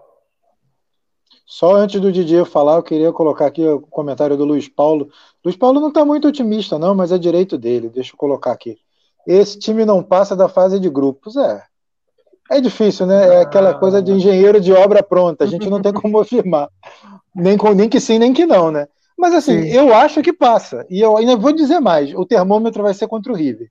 Acho que a gente vence o River 3 a 1 e esse resultado vai ser determinante para a gente saber qual Fluminense a gente vai ter na fase de grupos. Pegando esse, essa brecha aí que o Luiz Paulo abriu para a gente comentar, eu acho que é mais ou menos isso aí. Eu acho que é, a partir desse jogo contra o River a gente vai ter o termômetro. Agora, tudo que a gente veio a falar é, é incerto, é terreno incerto, é areia movediça. Sim. Mas eu acho que o jogo do River é o principal termômetro. Eu sei que o Luiz Paulo não está muito otimista, mas acredito que com esse reforço a gente dá uma encorpada. É óbvio que a gente sonha muito com o título, mas tem que ser um pouquinho pé no chão de vez em quando. Acho que também não precisa ser tão pessimista, porra, mas é a opinião porra, dele. Pode porra, falar, Didi. É, isso não é pessimismo, é inveja. Ah, é, é? Eu, eu, já ia falar, eu já ia falar, o Luiz Paulo é um amigo, a gente compartilhou nosso link, ele é um amigo, tem um, ah. de um grupo de amigos lá de Teresópolis estão assistindo, então o Luiz Paulo e o Jackson, um abraço para vocês, para os outros amigos todos que estiveram aqui, mas em especial para os dois que estão aqui no WhatsApp, eu estou com a tela aberta, estão aqui me zoando. Uhum. É, eles vieram na nossa live para ter um gostinho de saber o que é Libertadores. Ah, é, sim. Eles são Jackson vascaínos? Bota... O ah, Jackson é botafoguense, não, não, não sabe o que é uma Libertadores há muito tempo. É... vai, vão jogar um campeonato de Série B aí esse ano. Tem uma Série B bem difícil, não sabe, a gente não sabe nem se conseguem se manter na Série B. E o Luiz Paulo é vascaíno. Então, vascaindo, né? Então, assim, mas muito obrigado, porque vocês sabem vir aqui participar da nossa live, saber se o que é uma é. Libertadores, participar Black, de Libertadores. Então, Black, Hawk, Black Hawk disse que você fala muito, Didi. É outro amigo também. Ó, ó, ó, ó. Pro Tite, fala muito. então, assim, esses vascaínos, agradeço a, a presença de todos. O Black Hawk amigo também, torcedor do Miami Heat, não gosta muito de futebol. Então é bom torcedor do ele, Miami Heat no, no, no, no basquete. E foi um prazer mais uma vez estar com vocês. Nossa live engrenando, torcidas rivais vindo aqui dar essa moral pra gente. Então, assim, muito bom e até a próxima. E para finalizar, eu queria só agradecer a presença desses torcedores ilustres de outros clubes, dando aqui uma força para um canal tricolor, dando dinheiro para um canal tricolor, isso é importante para a gente. Obrigado pela presença, obrigado pela força e desejar sorte para eles na Libertadores que eles vão disputar. Eles vão pegar, pegar o Nil Iguaçu na Libertadores. Eles vão pegar o. o La Sofá. O, La Sofá. É muito Confianza. parabéns. Que, Confiança. É, é? Confiança. Aí, tá agradecendo. Bom demais, parabéns, galera. Valeu, Black Hawk. Valeu, valeu, galera. Um grande abraço a todos. Até a próxima. Fiquem ligados aí que essa semana tem mais uma live do pré-jogo do Fluminense e Botafogo. A gente se vê até lá. Um abraço, hein? Tchau, tchau.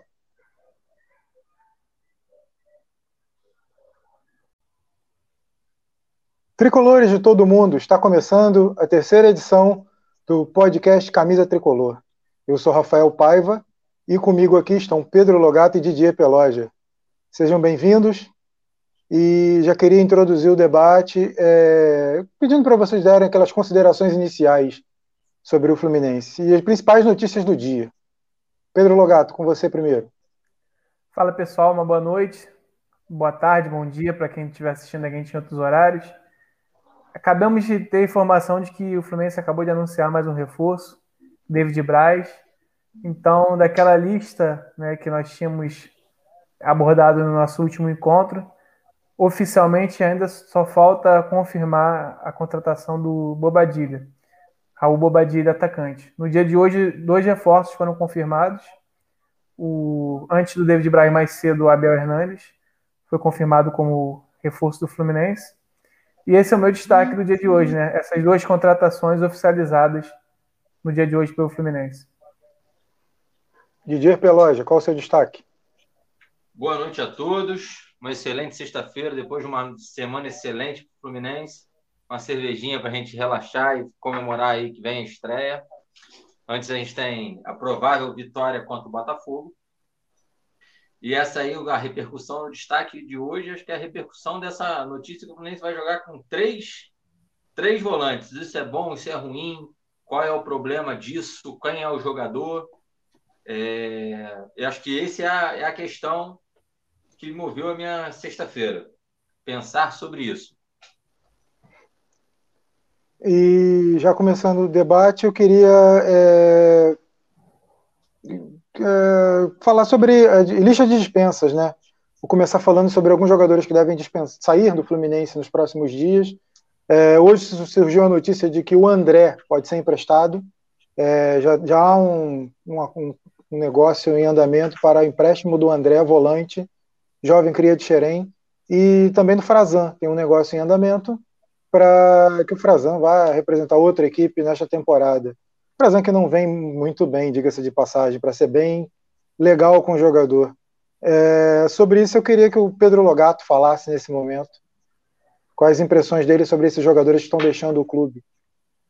Então, Paiva é, e pessoal, é, a saída do Frazan é um alívio né, para todos nós. Um jogador que nada contra o rapaz, não o conheço, né, nunca conversei com ele pode ser que seja uma boa pessoa, mas como jogador de futebol, até hoje não demonstrou condições de vestir a camisa do Fluminense, né? E passou por uma cirurgia grave ano passado, né? Uma operação é, após uma grave lesão. E voltou pior, né? Voltou pior do que ele já, já nunca tinha sido um jogador que tinha demonstrado qualidade, mas voltou ainda pior. É um alívio, né? Que os torcedores tricolores terão de não encontrá-lo, mais vestindo a camisa do Fluminense esse ano. É, poderia outro zagueiro sair junto com ele, mas acabou de chegar, né? Que é o Rafael Ribeiro. Mas essa, essa saída é um alívio. O empréstimo do André, eu, eu, particularmente eu não, eu não gosto não. Eu acho que o André é um jogador de qualidade. Acho que ele poderia agregar no nosso elenco. O Fluminense tem muitos volantes experientes, volantes com idade. E para mim faz mais sentido manter o André do que o Yuri, por exemplo.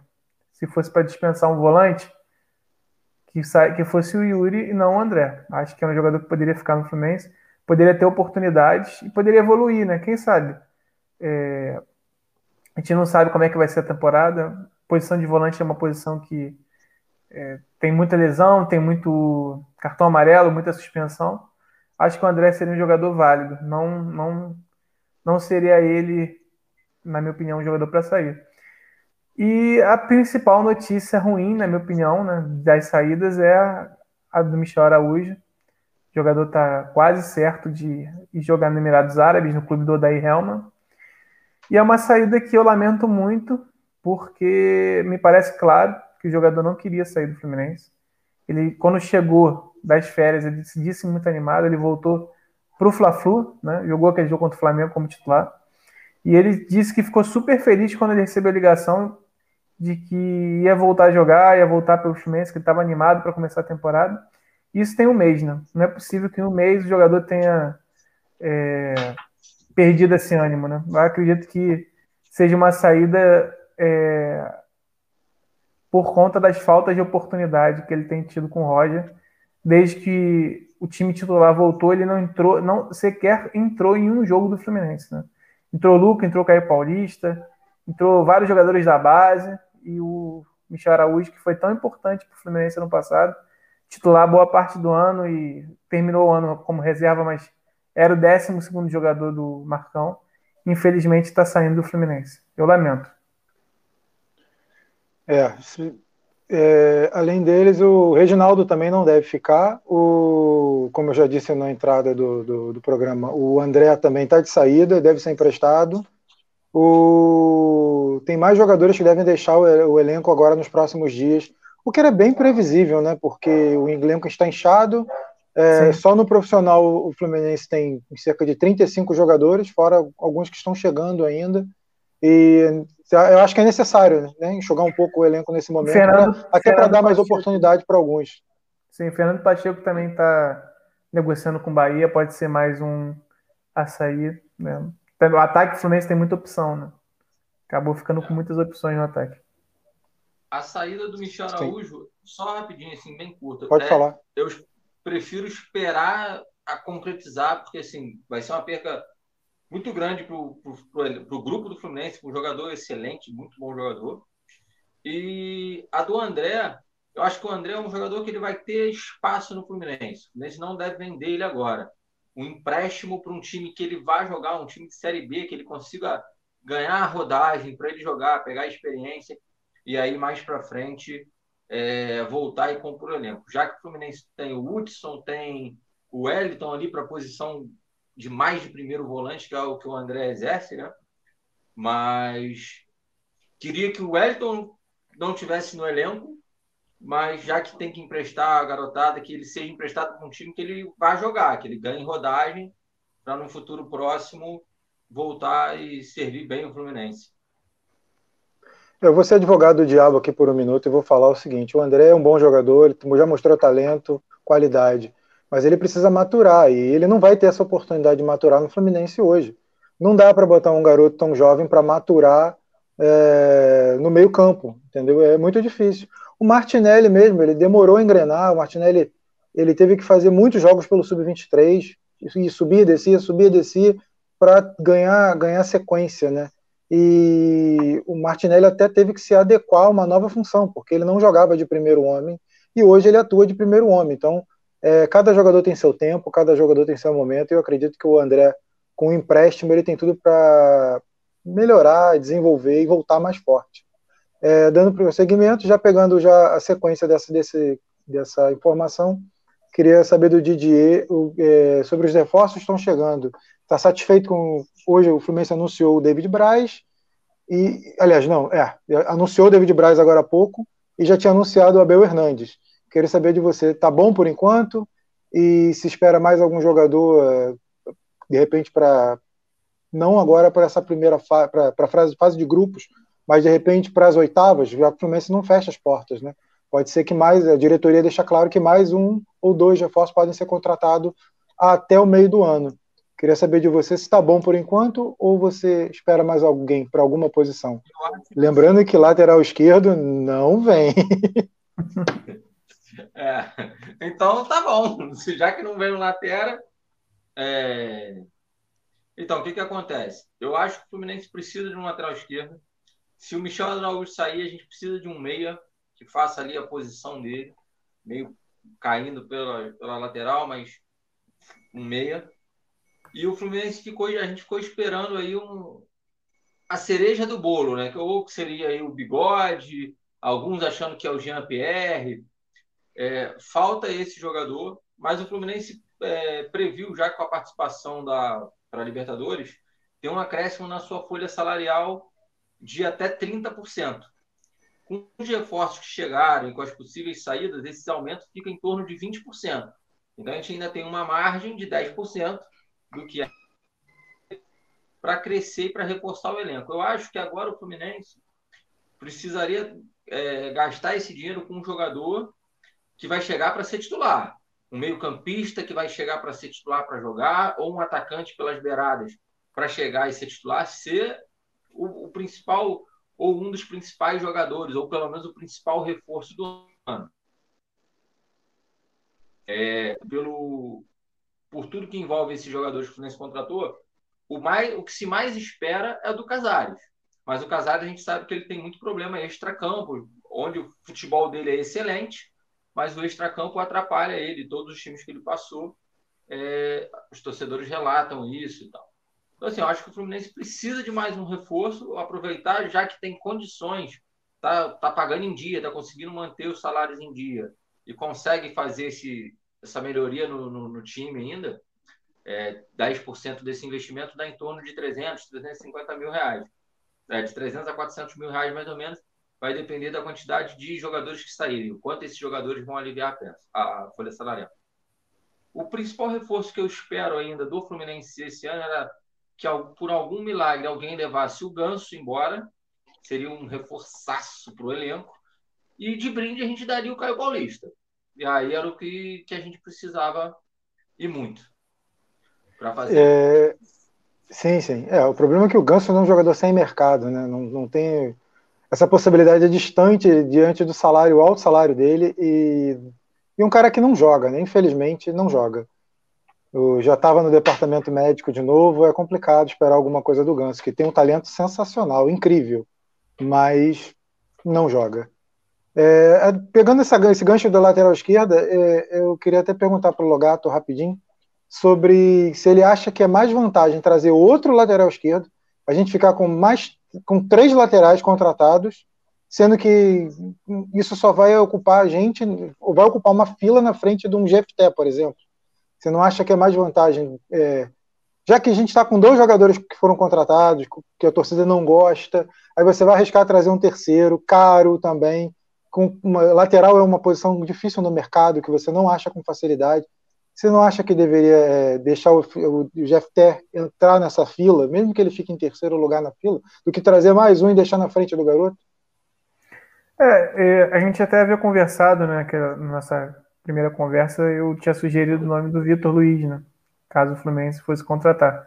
Mas de fato, o Vitor Luiz não seria um jogador para chegar e ser titular com certeza, né? Seria uma aposta, ele vem de, um, de uma temporada ruim. Então, assim, de fato, é, você tem razão quando você fala que contratar mais um para ser mais um, para ser mais um Egídio, para ser mais um Barcelos, né? E aí você coloca três jogadores que nenhum vai resolver mas vai tirar espaço de um jovem que pode ser um jogador para muitos anos aí. Né? Então, de certa forma, eu concordo. Eu acredito que uma, um lateral esquerdo só realmente deveria ser contratado é, se fosse o cara para resolver o problema. Né? O cara que para chegar, para ser titular. O Caio Henrique, como foi ventilado, se fosse possível ele vir, seria maravilhoso. O cara para resolver. Mas como o Fluminense dificilmente vai ter um nome como, como esse para vir, né? Eu concordo. Acredito que é melhor ficar com os dois mesmo do que trazer um terceiro, uma terceira incógnita, uma terceira aposta e ver o que esse garoto, quando tiver oportunidade, né, de repente, assumir essa posição daqui a algum tempo. Para a estreia Só da Libertadores, tá... para a estreia da Libertadores, um Rigger, time perigoso, ataca bastante, um ataque poderoso. Egídio ou Danilo Barcelo? Difícil. Ou silêncio. Só o cachorro respondeu. Eu escalaria Cara... o Egídio porque o Danilo Barcelos é um pouco destemperado. Já foi expulso algumas vezes. Tem uma, às vezes faz umas entradas violentas. O Egídio também já foi. Acabei de lembrar de uma expulsão ridícula do Egídio. Mas é um jogador com mais é, experiência, né? Jogou, já jogou Libertadores outras vezes. O Barcelos também, mas o Egídio eu acho que tem mais qualidade. Eu escalaria o Egídio. É, eu acho que eu tô nessa também. Eu acho que o, o Danilo Barcelos é um jogador para jogos específicos contra times que jogam um futebol um pouco mais posicionado, sem tanta velocidade. O Barcelos, se o Egídio é ruim na cobertura, o Barcelos é pior, porque ele ainda é mais lento que o Egídio. Então eu acho que é mais complicado você escalar contra o River um jogador mais lento, sabendo que o a River joga. A bola dele é muito fraca. A saída de bola do Barcelos é muito ruim. Também é ruim. E o Fluminense vai precisar errar pouco. E o Barcelos erra muito. Passe. Nesse ponto eu concordo com o Pedro Logato. É, além disso, só para atualizar. Só para saber da, da Só para levantar uma polêmica, né? É. A opinião é... se alguém pensa diferente. Entendi. É só para quem está chegando agora na live, deixa, deixa o like, ajuda aí, galera. Comenta, participa, é, diz o que está achando, comenta alguma coisa sobre o Fluminense. Vamos participar, vamos participar. Comenta, curta, compartilha aí para ajudar. É, além disso, eu queria também passar já para outro assunto, que é o Júnior de Barranquilha, que por um milagre se classificou ontem, né? Porque futebol não jogou. Ele deu muita sorte também. É, é daqueles resultados mentirosos do futebol, né? Tanto que no último minuto, no último minuto não, minuto anterior ao gol do, do Júnior, o Bolívar quase fez um gol e levou o jogo para disputa de pênalti, que mudaria completamente a cara não, da partida. É...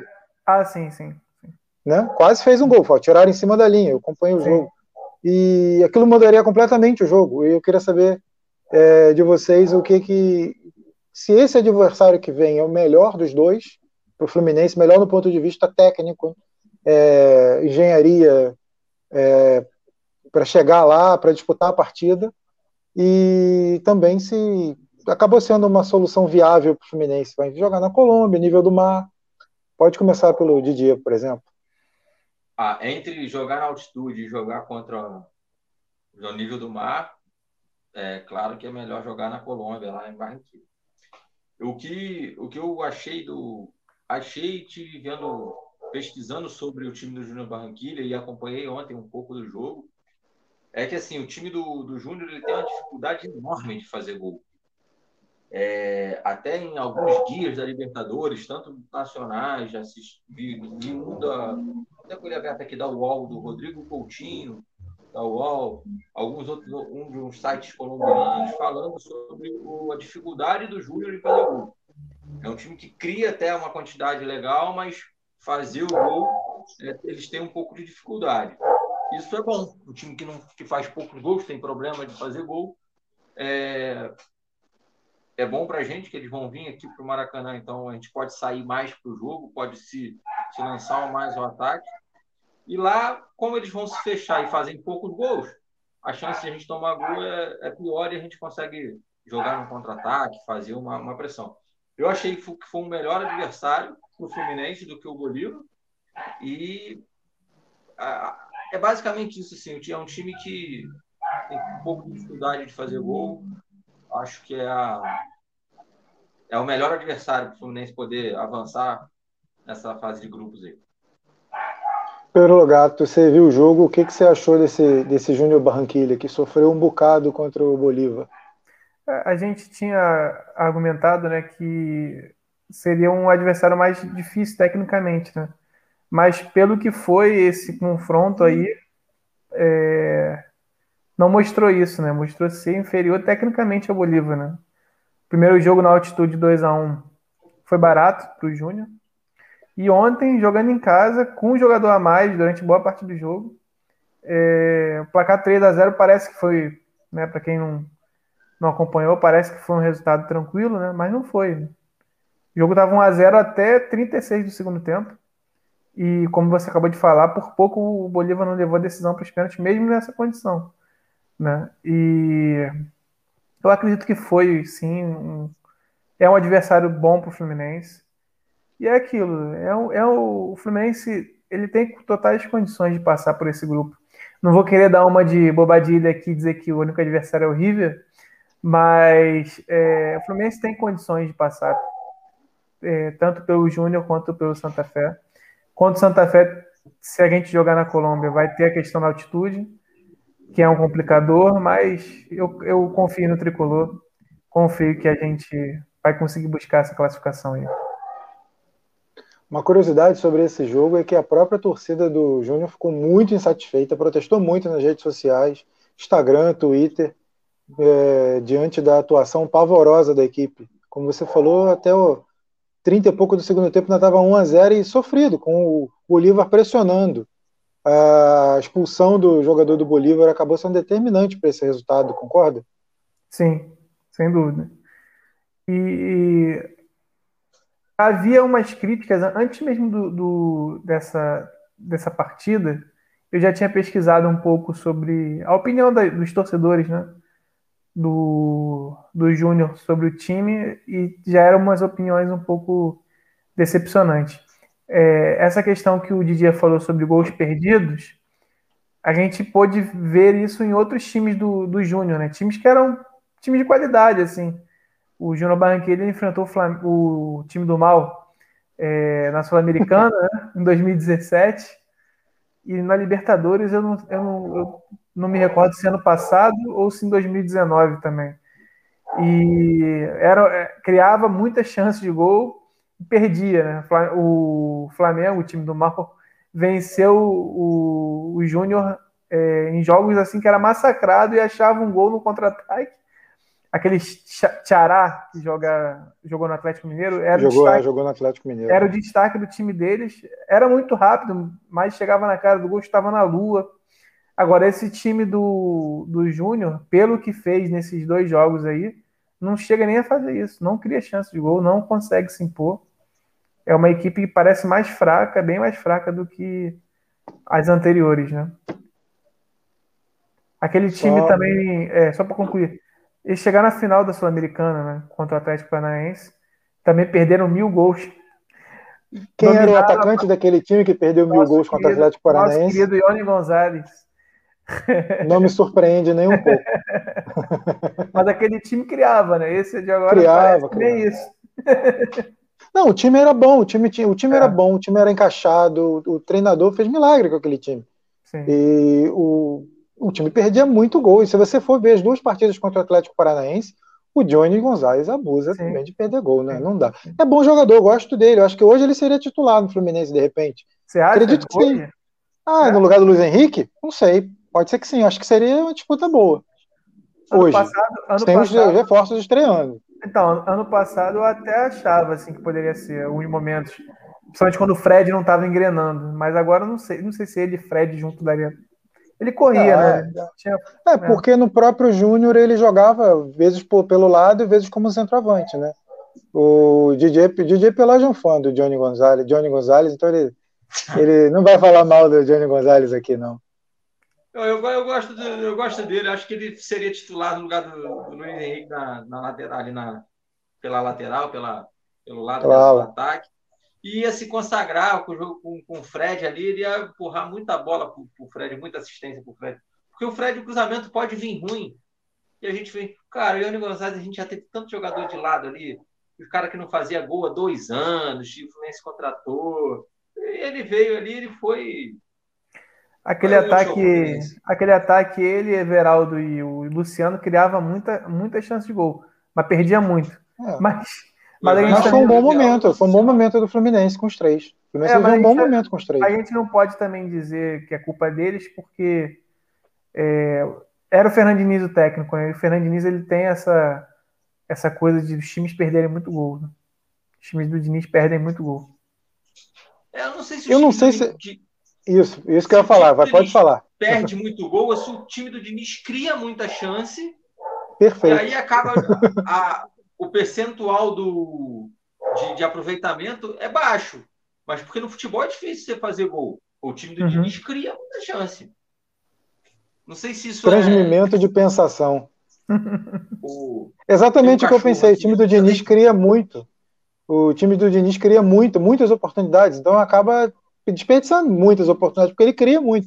Se você for ver, você for ver, por exemplo, aquele jogo que o Fluminense perdeu no Maracanã pro CSA, aquele absurdo. O Fluminense criou um caminhão de oportunidade, perdeu um caminhão de oportunidade. Até Foram porque se jogos. fizesse, se fizesse a quantidade de, de gols que ele cria, ele faria de 18 a 0 em todos os jogos. Ah, o Fluminense ia ser campeão da Libertadores com aquele time ah, horroroso.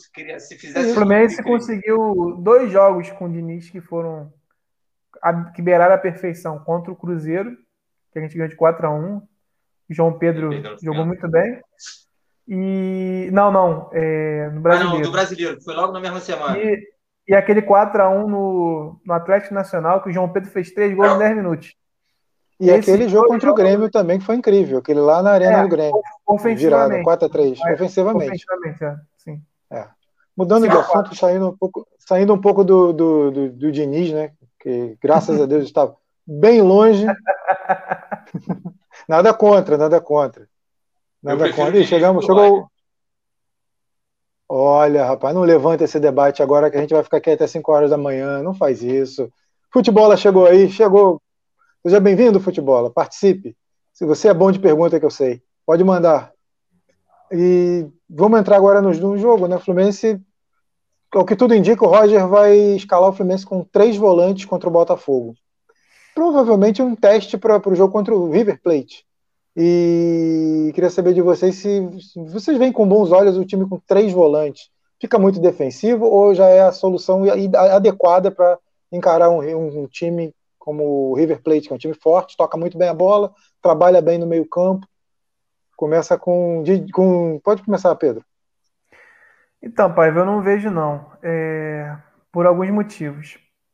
Primeiro, por um motivo que você falou bem, né? Semana passada, essa semana, na verdade, que é a condição física do Wellington, né? Que é o jogador que vai ser titular nesse jogo e provavelmente contra o River. Eu acho que é um jogador que tem muito a acrescentar. Eu sei que é um jogador que muitos tricolores não gostam, mas eu acho que ele tem muito a acrescentar né, ao Fluminense. Mas ele não está na condição física boa. Outro motivo que eu creio que é, não seja uma boa escalar três volantes são as características dos jogadores. Né? É, eu gosto muito do Martinelli e do Iago, mas eu acho que você ter o Wellington, Martinelli e Iago não, é, não, é um, não são jogadores. A maioria desses jogadores não tem tanta característica ofensiva. O Iago até chega mais, o, o Martinelli fez gols ano passado, é um jogador que tem muito potencial, muito futuro, mas ele não é um, um ele não é um meia de tanta é, mobilidade assim, não pisa tanto dentro da área. Então eu acredito que o Fluminense vai ter um meio campo um pouco estático. Me preocupa isso. E por fim, é, a escalação também não me agrada ofensivamente, porque eu acho que ter Nenê, Fred e o menino Kaique para um jogo tão importante eu acho que o Fluminense perde um pouco em peso de velocidade no ataque. Eu acho que o menino vai ficar muito sobrecarregado, né? Um jovem ainda, tem cinco, seis jogos como profissional. E ele ser a única opção ofensiva de velocidade me preocupa bastante. Então, assim, eu acredito que não é uma, não é uma escalação que me agrada. Vou torcer para que o Roger queime a minha língua ou então para que o Fluminense não faça um bom primeiro tempo contra o Botafogo e ele mude tudo. e esqueça essa escalação.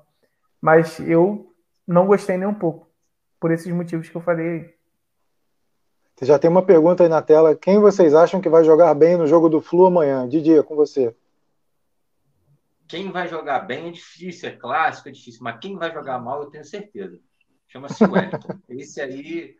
Cara, e assim, eu tô na esperança que o Wellington jogue muito mal, cartão amarelo com cinco minutos, aos 15 do segundo do primeiro tempo, outro cartão amarelo, cartão vermelho, rua.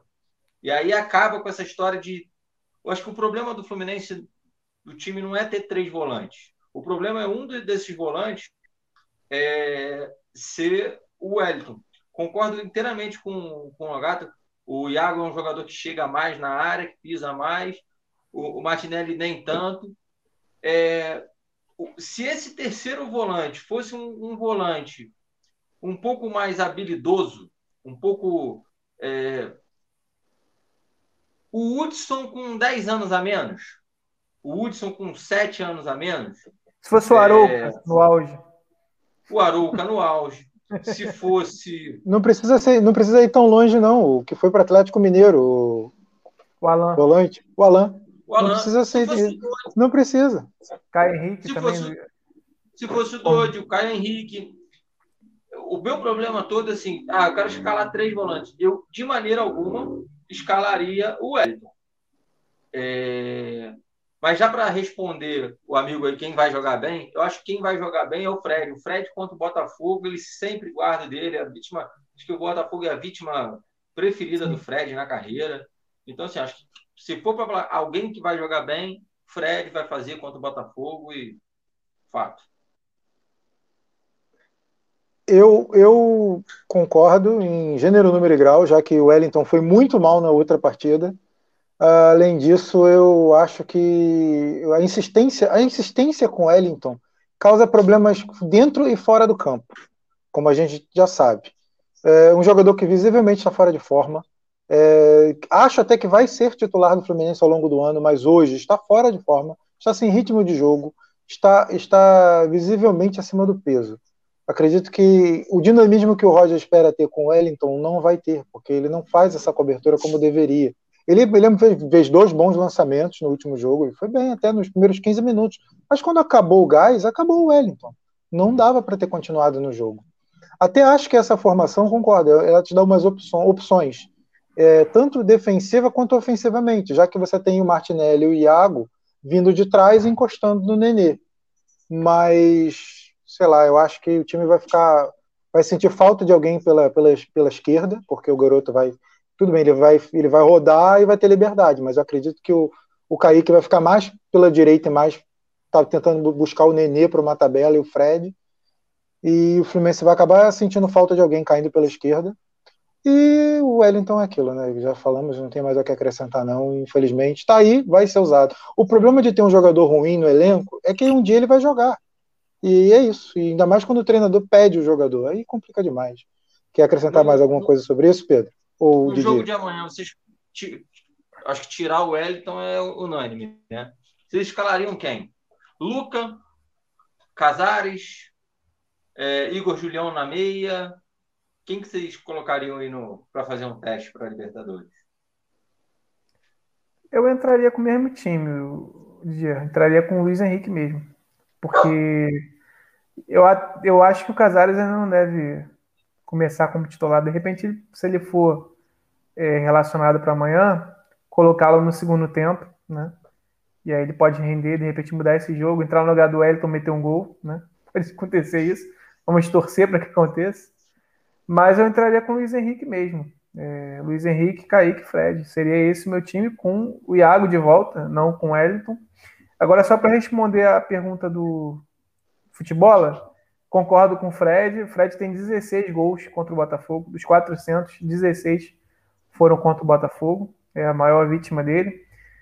Eu acredito que o Fred tem tudo para arrebentar e o Kaique também, mesmo sozinho. É, eu acho que ele vai fazer um, uma fumaça para cima desse time do Botafogo que é muito fraco. Eu também não escalaria os reforços agora, não. Acredito que não estejam na melhor das condições físicas. Mas acredito que eu manteria o Luiz Henrique, manteria o mesmo time que vinha jogando, porque honestamente, né, não tem muito o que inventar. Roger, não tem muito o que inventar. É, sem o Michel, sem o Michel Araújo, realmente não. Não tem, não tem, não tem o que inventar. Eu entendo que o Roger está querendo dar uma, uma afeição dele ao time, aquela famosa dar a cara dele ao time, mas está inventando, não tem que inventar. Não tem que, não tem que inventar nesse momento. É o momento de você manter o que funcionou e está funcionando. Tanto que o time melhora quando ele volta com o Iago no último jogo contra o Nova Iguaçu. Quando ele tira o Wellington, volta com o Iago. O dinamismo do meio-campo volta a funcionar como nos tempos do Marcão. A bola chega com mais facilidade na frente. E ele continua inventando. Enfim, é complicado. Diego tá aí, também chegou agora. Valeu, Diego. Participe, mande sua pergunta, curta a página. É, Futebol mandou mais uma pergunta aqui para gente. É, quanto, quanto vocês acham que vai ser o placar do jogo de amanhã? Quem começa? Quem arrisca? 2x0 Fluminense. Fred e Kaique. Bom. Pedro. É, eu ia falar 2x0 também, mas já que ele falou, vou botar 3x0 Fluminense. Vou ser um pouco mais otimista. É, já que eu falei que o Casares vai entrar, vou, não sei nem se ele vai ser relacionado, mas já que eu falei isso, vou falar um do Fred, um do Casares e um do Lucas Claro. Boa, arriscou, arriscou bem. Eu, eu não arriscaria tanto. Na minha humilde opinião, acho que vai ser 2 a 1 um, suado, sofrido, justamente por causa do Wellington. não dá, não dá. Mas enfim, é a opinião dele, é a opção dele. Ele, ele, tá, ele tá vislumbrando o futuro. Ele sabe que o Wellington vai ser titular em determinado momento, ele quer que seja, e hoje ele vai insistir com o Wellington para o Wellington ganhar ritmo de jogo, mas visivelmente ele não tem condição de, de começar como titular nesse momento. O Botafogo pode ter sido eliminado da Copa do Brasil agora, mas não é uma mosca morta. É um clube que vai se defender muito bem, não vai jogar da forma que jogou contra o, o, o ABC, porque contra o ABC ele tinha que propor o jogo. O Botafogo não sabe propor jogo, ele sabe se defender e jogar no contra-ataque. É o que ele vai fazer contra o Fluminense, porque ele não vai se lançar contra o Fluminense. O Botafogo o só perdeu um jogo. Pode falar. Botafogo perdeu um jogo, perdeu, né? Só perdeu pro Flamengo. Pro time do é, mal. E você, você acha que, já que, ele, já que o Botafogo vai se defender e partir nos contra-ataques, e você acha que entrar com três volantes não vai dificultar ainda mais o jogo do Fluminense, Pedro? Sim, é, é, é porque realmente a escalação do Roger é, é não pensando no jogo em si, né? Pensando no jogo do, contra o River Plate. Mas. É, é pode falar, Didi. O sparring é igualzinho, né? O estilo de jogo. Eu entenderia essa escalação, mesmo, mesmo discordando por conta do momento do Wellington, no jogo fora de casa. Né? Um jogo contra o River lá, eu entenderia. Mas aqui eu não consigo entender essa escalação, mesmo contra o River. O Fluminense tem que ganhar o jogo, tem que fazer como o Paiva falou, ganhar esse jogo para dar moral. Tem que começar com uma vitória. Né? E o River está vivendo um momento de oscilação mesmo. Um momento que já viveu momentos melhores no, durante os últimos anos, né? E eu acho que esse chamar o River para dentro, jogar atrás, para mim não, não faz sentido. Quanto mais quanto o Botafogo, né? Que é um time que é pior que o Fluminense e também joga fechado. É, eu penso futebol, eu penso futebol é um pouco diferente do, do, do, que o Roger. Todo respeito com o futebol, todo respeito com o estilo de jogo do Roger, mas eu penso futebol um pouco diferente. Eu acho que se você fizer o que o adversário espera que você faça, é, você está dando armas para ele. Uhum. O Botafogo, o Botafogo vai querer amarrar o jogo. O Botafogo é o time que mais empatou no Campeonato Carioca. Então o Botafogo vai querer amarrar o jogo. Aí você já entra com três volantes, você já está dando arma, o Botafogo amarrar ainda mais o jogo. E o Botafogo vai, o Botafogo vai ter que impor seu ritmo de jogo, seu estilo de jogo, vai ter que jogar, porque o Botafogo não vai querer jogar, o Botafogo vai querer contra-atacar. Então, eu acho que a escalação começa errada. Pode ser que amanhã o Roger faça tudo diferente, mude completamente, mas a informação de agora é que ele vai escalar com três volantes. A expectativa é que o Fluminense pelo menos faça um bom jogo, pelo menos se, se não for bem ofensivamente, que seja bem defensivamente, não mostre a oscilação que vem demonstrando na defesa, principalmente do lado esquerdo. Eu acho que essa é a preocupação do Roger também, concorda, Didi? Fechar um pouco o lado esquerdo ali do, do, do Egídio, liberar um pouco mais o Egídio, já que ele deixa sempre aquela brechinha desgraçada e miserável ali do lado esquerdo? É, cara, a preocupação é essa, defender ali uh, um pouco mais, sabe que o lateral não é um lateral, a ala esquerda, o Egídio não é conhecido pelas suas habilidades como defensor. É, é, o que ele pensa, de pegar um time com muito toque de bola, muita posse de bola, muito é, um meio de campo muito rápido, que, que sai rápido para o ataque também. Então, o meio-campo do Inter, do Inter, do, do River, é um meio-campo que produz muita, pifa muito os seus atacantes, então ele quer segurar para não deixar o Inter criar tanta tantas chances no, no jogo de no jogo aqui de, de quinta-feira. O Futebol mandou mais uma pergunta. Vocês acham que o Flu ganha o Carioca? Pedro, é contigo essa. Eu acho que tem todas as condições, né? A gente não sabe como que o Fluminense vai jogar esse Carioca, né? Depois que se classificar para a semifinal. A gente não sabe se vai jogar com time titular, né? Time reserva. Mas eu acredito que, mesmo que jogue com time reserva, né? O Fluminense com essa fortalecida que deu no elenco, tem condições de ser campeão sim. E ontem a gente viu que o bicho não é tão feio, né? A derrota do Flamengo para o Vasco foi acachapante. Te surpreendeu sim. o resultado de ontem? Você viu o Fluminense preparado para enfrentar o Flamengo, que é o principal adversário hoje no Rio de Janeiro? Olha, me surpreendeu porque o, o Vasco, por mais que tenha eu tenho acompanhado os jogos do Vasco, o Vasco tem evoluído, tem fez contratações assim para a disputa da Série B que eu considero razoáveis, né? Mas ganhar o jogo com tanta autoridade, né, de 3 a 1, né? Fez 3 a 0, né? O gol do Flamengo foi no finzinho do jogo? Me surpreendeu, não não tanto é, pelo, pela capacidade do Flamengo jogar tão mal, porque tem sido uma. O Flamengo foi campeão brasileiro, mas tem sido uma marca do trabalho do Rogério Senna, uma oscilação. Né? O Flamengo fez jogos é, bem ruins, né? Sob o comando dele. E na própria vitória sobre o Palmeiras, né, na Supercopa, eu havia dito que o Flamengo tinha começado o ano como terminou, um time que forte, mas não, não é um bicho-papão, é um time eu havia falado com alguns amigos que o Fluminense tem totais condições de, de vencer, enfrentar numa Libertadores, enfrentar no Carioca, passar. E também não sei se o Flamengo vai jogar é, semifinal com o time titular. Né? Eu, eu vou falar uma coisa polêmica aqui que talvez não concordem comigo, mas eu acho que o Fluminense tem opções mais experientes que as opções que o Flamengo tem no banco, por exemplo. Pode ser que no confronto de reserva contra reserva a gente leve até uma vantagem, porque é, os reservas do Flamengo, tirando Pedro, Vitinho, Michael, é só garotada, é só base. E o Fluminense contratou jogadores com, com mais rodagem, com mais. Esses jogadores que chegaram, esses cinco aí, provavelmente só o Casares vai ser titular, os outros todos são reservas. Jogadores com, com experiência, com tempo de futebol, né? Então eu acredito que é, dá sim para ser campeão carioca e dá sim para a gente enfrentar o Flamengo em qualquer circunstância com condição de passar. Beleza, vamos parar de falar de Flamengo, que o cachorro até latiu aí, eu fiquei preocupado. É, mudando é, de assunto. Não gosto desse nome, não. mudando completamente de assunto, mas ainda sobre Fluminense e Botafogo. Uh, eu queria saber de vocês, é, vocês, vocês acham que, que o Botafogo é um adversário ideal para a gente já testar a equipe para enfrentar o River?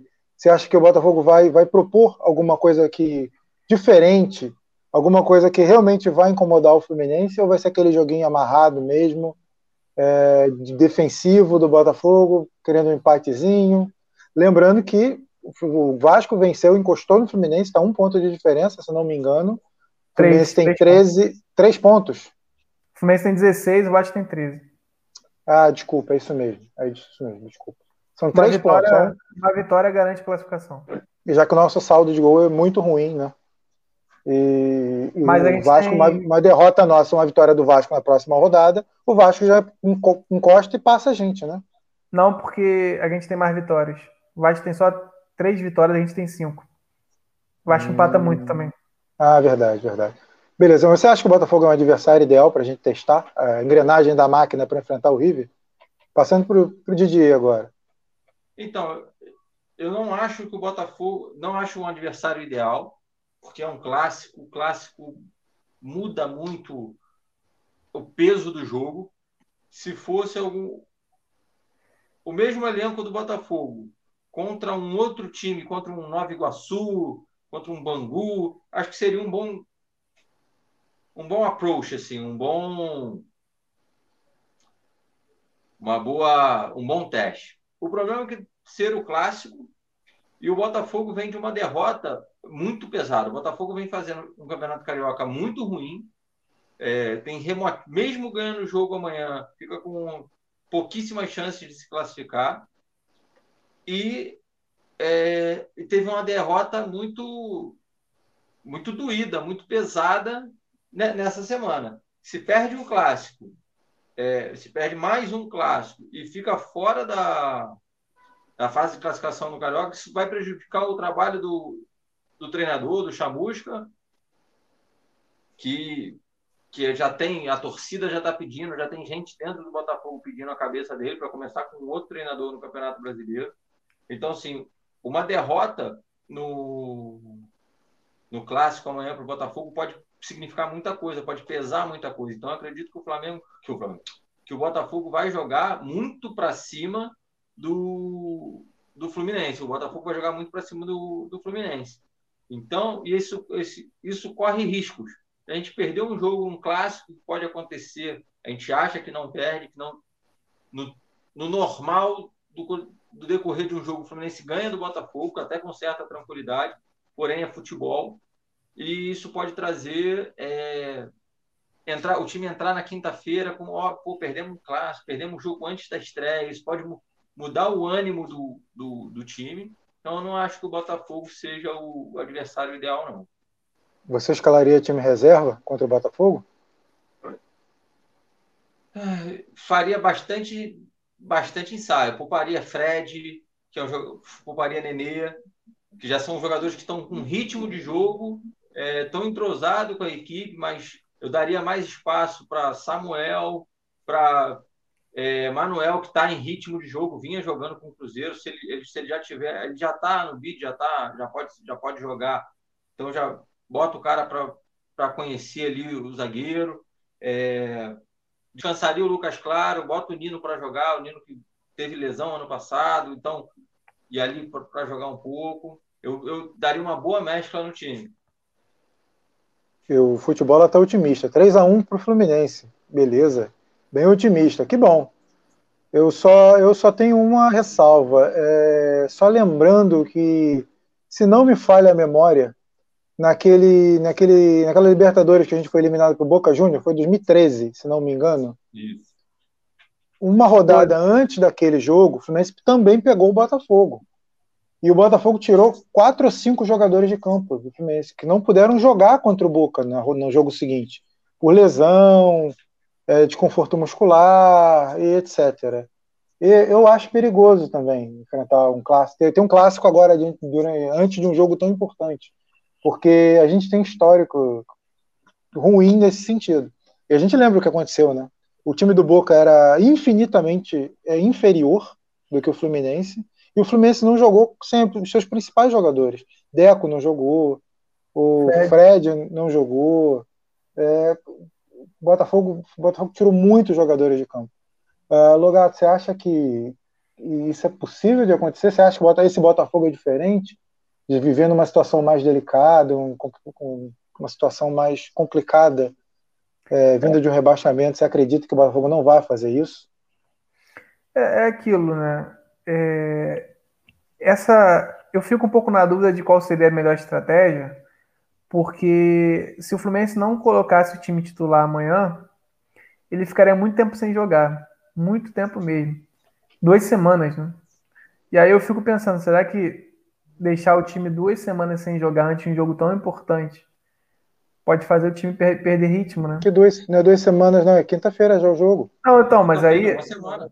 Então, uma se, semana, joga, se jogasse os reservas amanhã, ah, o último jogo sim, do Fluminense sim, foi sábado passado. Foi domingo sim, passado. Sim, sim. Ficaria Desde no, do Nova Iguaçu até o River. Ficaria quase duas, duas semanas. sem, sem, eu acho muita coisa. Eu faria como, como o Didia falou, pouparia o Fred, o Nenê, os jogadores mais é, o Egídio também, né? Jogadores mais, com mais idade. Mas a espinha dorsal titular eu manteria, porque é, o time não pode ficar tanto tempo parado. É, relembrando esse, esse confronto, né, era uma final, né? Naquela vez é, não tinha o que fazer, né? Tinha como botar o time reserva contra o Botafogo, né? E de fato é, aconteceu isso, né? O Fluminense goleou o Botafogo, né?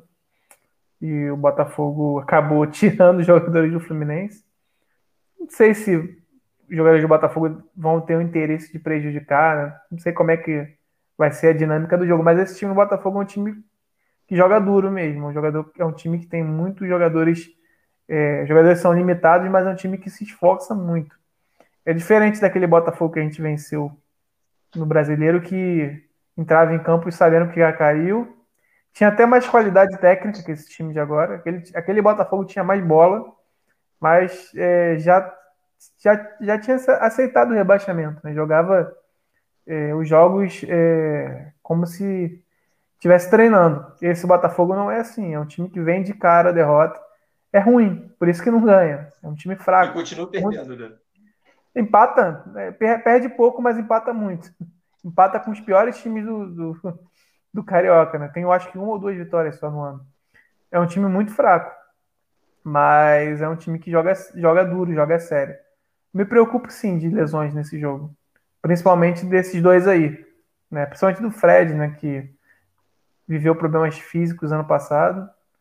É, graças a Deus, é, na reta final do brasileiro, emplacou uma sequência e começou esse ano maravilhosamente bem. Mas vamos aguardar, vamos torcer para que nada aconteça e que o Fluminense surpreenda todos nós. Não de vencer, porque a gente espera que vença, mas uma boa atuação amanhã. o Botafogo no Carioca são é, nove jogos, duas vitórias, seis empates e uma derrota só. 10 gols pró, 8 gols contra, saldo de, do, saldo de 2. É, o Botafogo ganhou um jogo do Resende de 3 a 0 Jogou bem esse jogo, o Babi fez dois gols. E a outra vitória foi uma virada no último minuto contra o Nova Iguaçu. Tava perdendo o jogo até os 45. Virou. Foi isso. É. Futebol, futebol botou mais uma pergunta aí na tela. E vocês acham que o Flu tem nível de preparo para ganhar, para ganhar do River? Quem responde essa? É... Eu acho que nós tem jogando em Pode casa, falar. com aproveitando a a estrutura do ano passado, se jogar bem, se o, se o Roger não fizer nenhuma maluquice, a gente pode ganhar do River aqui e ganhar lá. O River, lembrando que o River está é, tá em má fase no, no, Campeonato Argentino, não está não tá na cabeça. É, perdeu alguns jogadores. Então, assim, o Inter, o, o Inter, o River deu uma caída na, na qualidade do time do ano passado, da temporada passada para cá. Então, acho que o Fluminense tem bastante chance de ganhar do, do River. Tanto aqui quanto lá.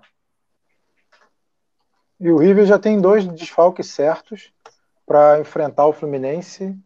É, vou pegar até aqui a notícia para atualizar.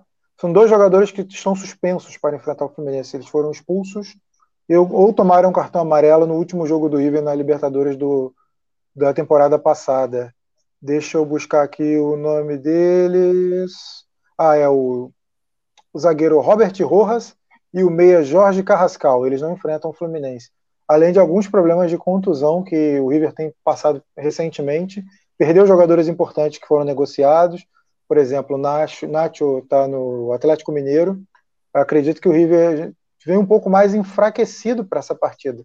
Mas é o River. Do outro lado é uma camisa pesada, uma camisa difícil de enfrentar. Eu queria saber do Logato o que, que ele acha que, que o Fluminense. Que, que, que, quais, são, quais são os elementos que o Fluminense pode usar para vencer esse River? Olha, é... como vocês falaram, o River vive um momento complicado, um momento de oscilação. É... Atualmente, o, o, jogador deles que me traz mais receio é o Borré. O Borré estava para ir embora, estava torcendo para vir para ir embora, não para ir para o Grêmio, né? não para ir para um rival brasileiro, mas eu estava torcendo para que ele fosse embora. porque é um jogador de qualidade, mas ele ficou e deve jogar contra a gente. Eu acredito que a forma como que o Fluminense deve fazer para vencer o River é enfrentar o River de igual para igual, jogar para cima do River. Né? Essa escalação, infelizmente, não não nos dá muita esperança de que isso vai acontecer, né? Que o Fluminense vai jogar de igual para igual. Mas é enfrentar sabendo que lá do outro lado existe um tetracampeão da Libertadores, mas do lado de cá também tem um time grande, um time que encara é, seus jogos na Libertadores é, dessa fase recente que disputou sempre para vencer. O Fluminense sempre entrou é, com força e apostar na, na, qualidade que o Fluminense tem. O Fluminense tem jogadores de qualidade. É um time que provou é, no ano passado, no, nesse ano, na verdade, né, na reta final do brasileiro, que tem qualidade, tanto dos jovens quanto dos jogadores experientes. E era um, é um time muito sólido, né? É um time difícil de, de se vencer, né? Eu acredito que se a gente conseguir retomar o nível de atuação que a gente tinha no, na reta final do brasileiro, a gente tem tudo para vencer o River. O Sistema Trágico dando fala, galera. Valeu pela presença, valeu pela participação. É... Tem também mais uma mensagem dele. Acham que o Roger foi covarde? Acho que é por causa da escalação, né?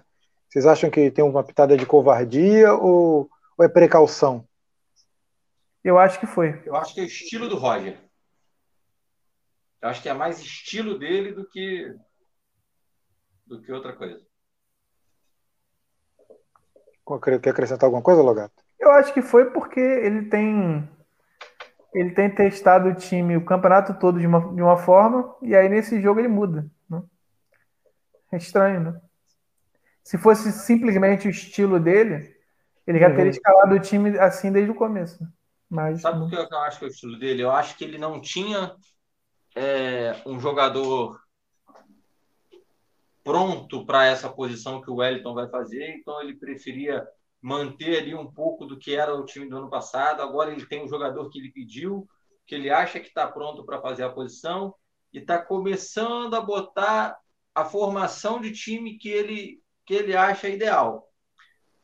Então acho que assim, acho que é o estilo. Demorou um pouco para botar o estilo para não chegar mudando tragicamente, até para não perder o vestiário coisas que dizem que ele já tá, já perdeu bastante da confiança dos jogadores por causa dessa saída aí do Michel Araújo. E acho que ele está começando a instalar o jeito dele de, de jogar no Fluminense. Eu acho que, é, acho que ele faria isso mesmo que se a, se a estreia da Libertadores fosse contra o Asa de Arapiraca em casa com o Asa todo desfalcado, entendeu? Será que ele faria mesmo se fosse contra o Asa? Tenho minhas dúvidas. Acho que é medo do River mesmo. A gente não, vai, não justifica, cara. A gente vai ver nos próximos jogos. Cara, mas não justifica. Tudo bem, ele já tinha tentado algo semelhante contra o Nova Iguaçu, pô, sem, Poçante Nova Iguaçu. Mas agora ele tentou tentar contra o River. Também não me surpreende. Mas contra o Nova Iguaçu foi diferente. Ele manteve os dois pontas e botou, tirou o Iago. Só que agora ele vem com três volantes, né? Três jogadores um pouco mais de defensivos. Tudo bem que o Iago e o Martinelli têm uma boa saída de bolas, aproximação, chegam bem na frente, finalizam para gol, mas o defensivismo do Roger me espanta nesse momento. É, tudo bem respeitar o River, mas eu não acredito que, que não acredito que será positivo desse, jogar dessa forma. Mas vamos ver, né? Vamos ver no que, que vai dar. E pegando ainda o jogo do Botafogo como gancho, eu queria saber. É, o, a gente já deu o placar e quem faz os gols. É, vocês acham que, que, Quem falou que. Alguém falou que o Kaique ia fazer um gol? O Didier falou, não eu. foi? Foi. Vou, pegando, pegando o mote do Kaique, eu queria que você falasse, você acha que o, o, o Kaique tem tudo para ser o grande destaque da Libertadores pelo Fluminense? Com certeza. Eu acho que ele vai ser. É, que assim, esperar do Fred, a gente sabe que vai esperar, vai fazer gol, gols decisivos, gols importantes. É, é meio que uma certeza A gente sabe o que esperar do Fred. É, a gente sabe o que esperar do Wellington. A gente sabe o que esperar do Egídio. Do Kaique, a, a gente que é torcedor e, e as, os torcedores de outros times. Todo mundo.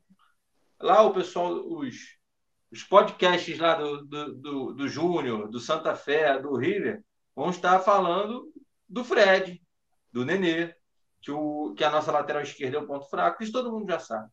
O Kaique ninguém conhece. É, ah, tem um garoto que está no campeonato local se despontando, é, vendido para o grupo do Manchester City. A gente vai ter. Já estão começando a ouvir falar, mas ver jogar quase ninguém viu. Então acho que ele vai ser o destaque do Fluminense, vai ser o jogador com maior repercussão na Libertadores. Eu estou confiante numa boa campanha do Fluminense e no futebol dele. Acho que ele vai, acho que ele não vai sentir jogo da Libertadores, jogo pesado. É, escutando alguns jogadores falando, esse fato de não ter público ajuda a, os jogadores jovens a ficar menos intimidados. Então, assim, você não tem a torcida, não vai ter a torcida jogando pedra, você não vai ter a torcida é, do River, que é uma torcida pesada, uma torcida forte, que sempre lota o estádio, xingando o garoto, amedrontando, é, fazendo é, bagunça ali momentos antes do, do, do, jogo começar, ameaçando o cara o tempo todo. Então, assim, vai ser mais, mais tranquilo, é vai ser jogos mais tranquilos para os jovens, jogadores. Então, acho que ele vai arrebentar, ele vai partir para cima. Os zagueiros não sabem muito bem como marcá-lo ainda, quais são os seus pontos é, de deficiência, onde ele, onde, para onde ele dribla menos. Apesar de os scouts já passarem tudo para os jogadores, ter, ele ser bem acompanhado desde a base, mas na hora do jogo, é, essas informações muitas somem na, né? um zagueiro pensando um monte de coisa. Então, acho que ele vai ser o destaque sim do Fluminense. Pedro, qual é a sua impressão para essa estreia na Libertadores? O que, que você espera do Fluminense e do Kaique, né? Que tem tudo para ser um grande destaque na competição. É, eu espero que o Fluminense queime um pouco a minha língua nessa estreia, que essa formação dê certo, que o Fluminense, é, que esses dois é, volantes que tem mais é... Primeiro, eu espero que o Roger escale o Wellington como o mais recuado, né? Espero que ele escale o Wellington como primeiro volante, né?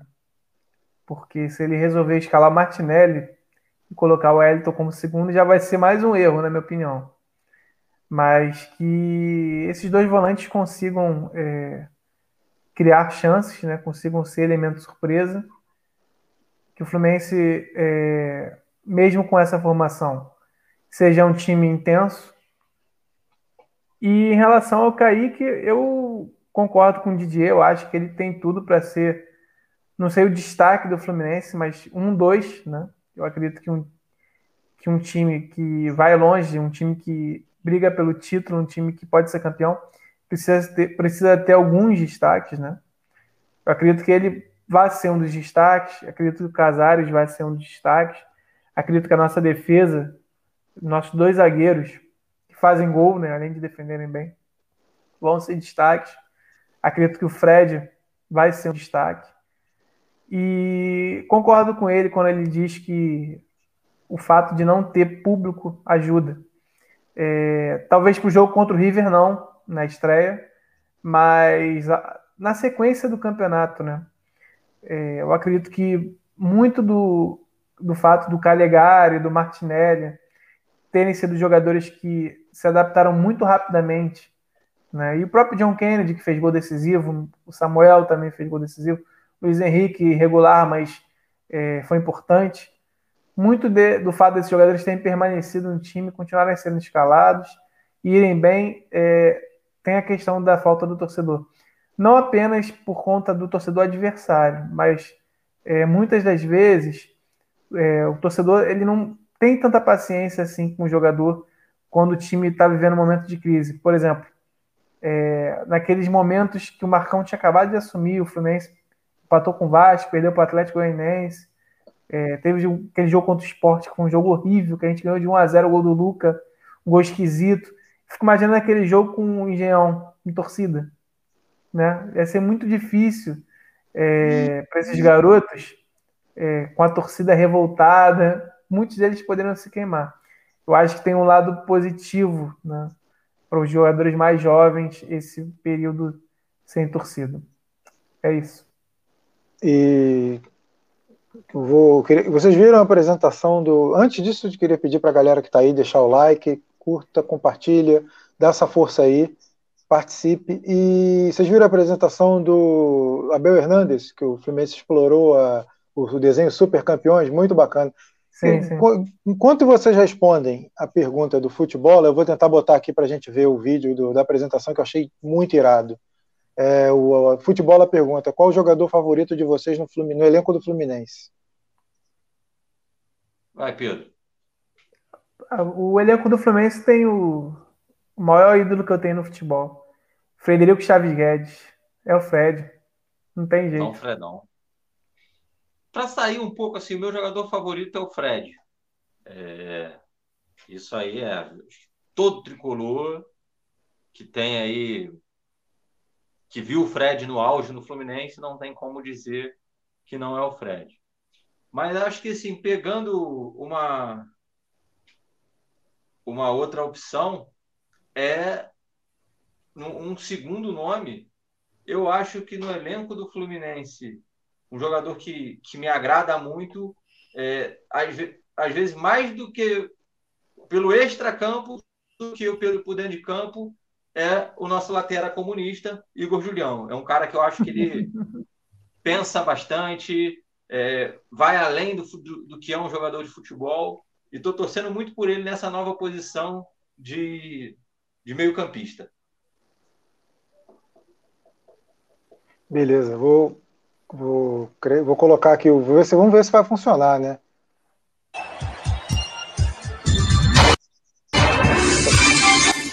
Estão ouvindo? Estão numa boa aí?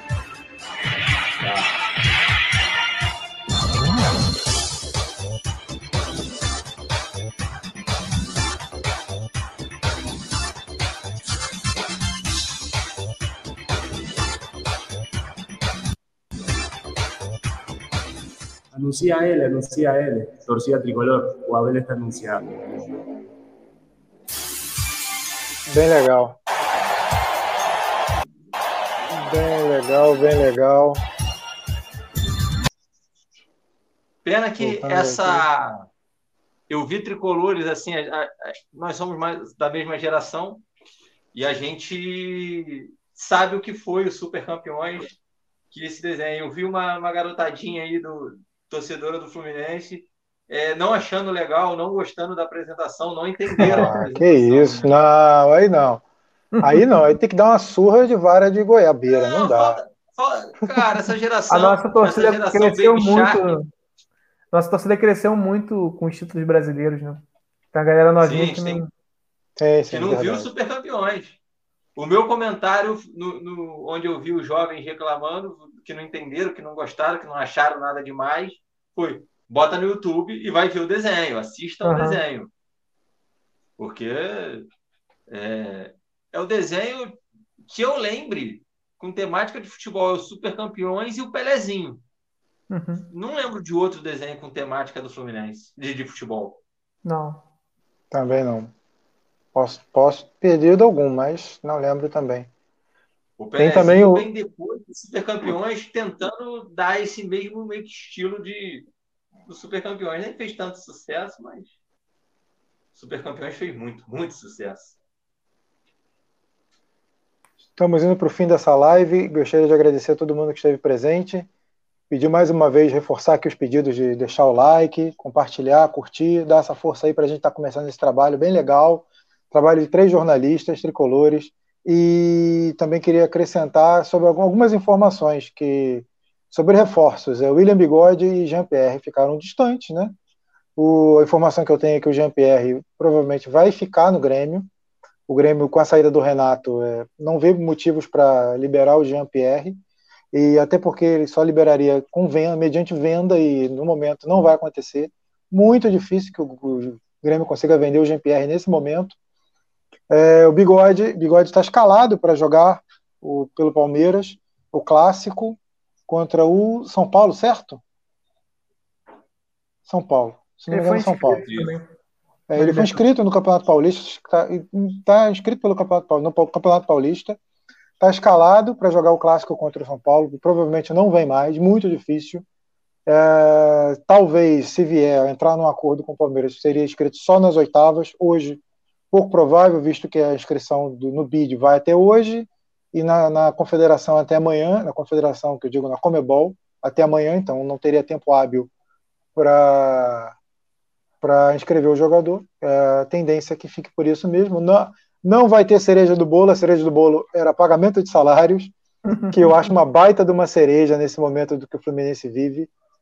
E além disso, é, é isso. Acho que não tem mais, mais informações nesse momento para acrescentar, não, não com essa importância, já que muita gente criou expectativa pela vinda do, do principalmente do William Bigode. E, então a cereja do bolo hoje foi Braz. David Braz, David Braz, já assinou, já acertou. Já foi então, anunciado. Foi a cereja do bolo, foi anunciado aqui agora há pouco. Sim, sim, já foi anunciado, vai ficar por isso mesmo, não, não viram. Acredito que não, não contrate mais ninguém até o início da fase de grupos. Pode ser que um outro, uma outra oportunidade de mercado, se aparecer, o Fluminense vai estudar, mas a inscrição só para as oitavas, caso o Fluminense classifique, vai se classificar, já estou dizendo aqui, podem me cobrar depois. E acredito que nesse momento o Fluminense vai adotar um pouco de cautela, vai esperar dispensas de jogadores, porque são muitos jogadores no elenco, um elenco com mais de 35 jogadores, sem contar o time sub-23. Então, nesse momento, acredito que vão dar uma segurada para ver possibilidades futuras. É, antes de encerrar, eu não sei se todos viram, mas eu gostaria de mostrar é, que o Wellington não tem condição de jogar no Fluminense nesse momento, está fora de forma. Inclusive, eu tenho um vídeo aqui para comprovar. Cuidado com, só cuidado com os vídeos, que os vídeos podem derrubar a nossa live. É o vídeo da Band que eu vou botar. Do, do jogo, aquele, aquele. Deixa eu mostrar aqui.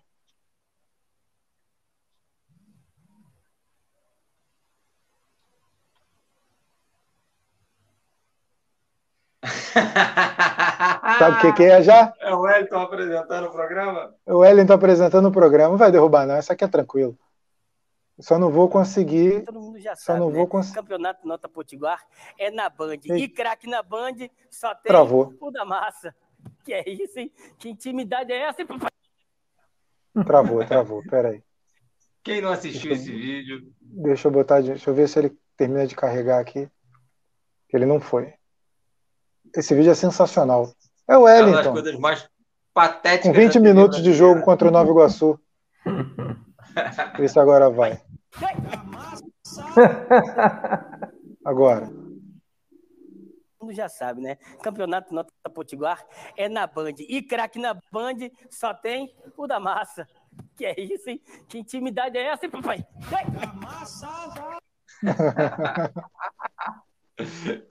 Genial, muito bom. Esse vídeo é muito bom. Tinha que botar ele no final porque ele é genial. É o Wellington, né? Teve uma bola, É. teve um momento do jogo contra o Nova Iguaçu que o Wellington ficou perdido. Ele cabeceou, ele subiu para cabecear, ele ficou procurando a bola para um lado, para o outro, para um lado, para o outro, e não viu mais nada. E, tipo, não tem a menor condição. Infelizmente, Enfim. eu lembro desse lance. Partimos para as considerações finais.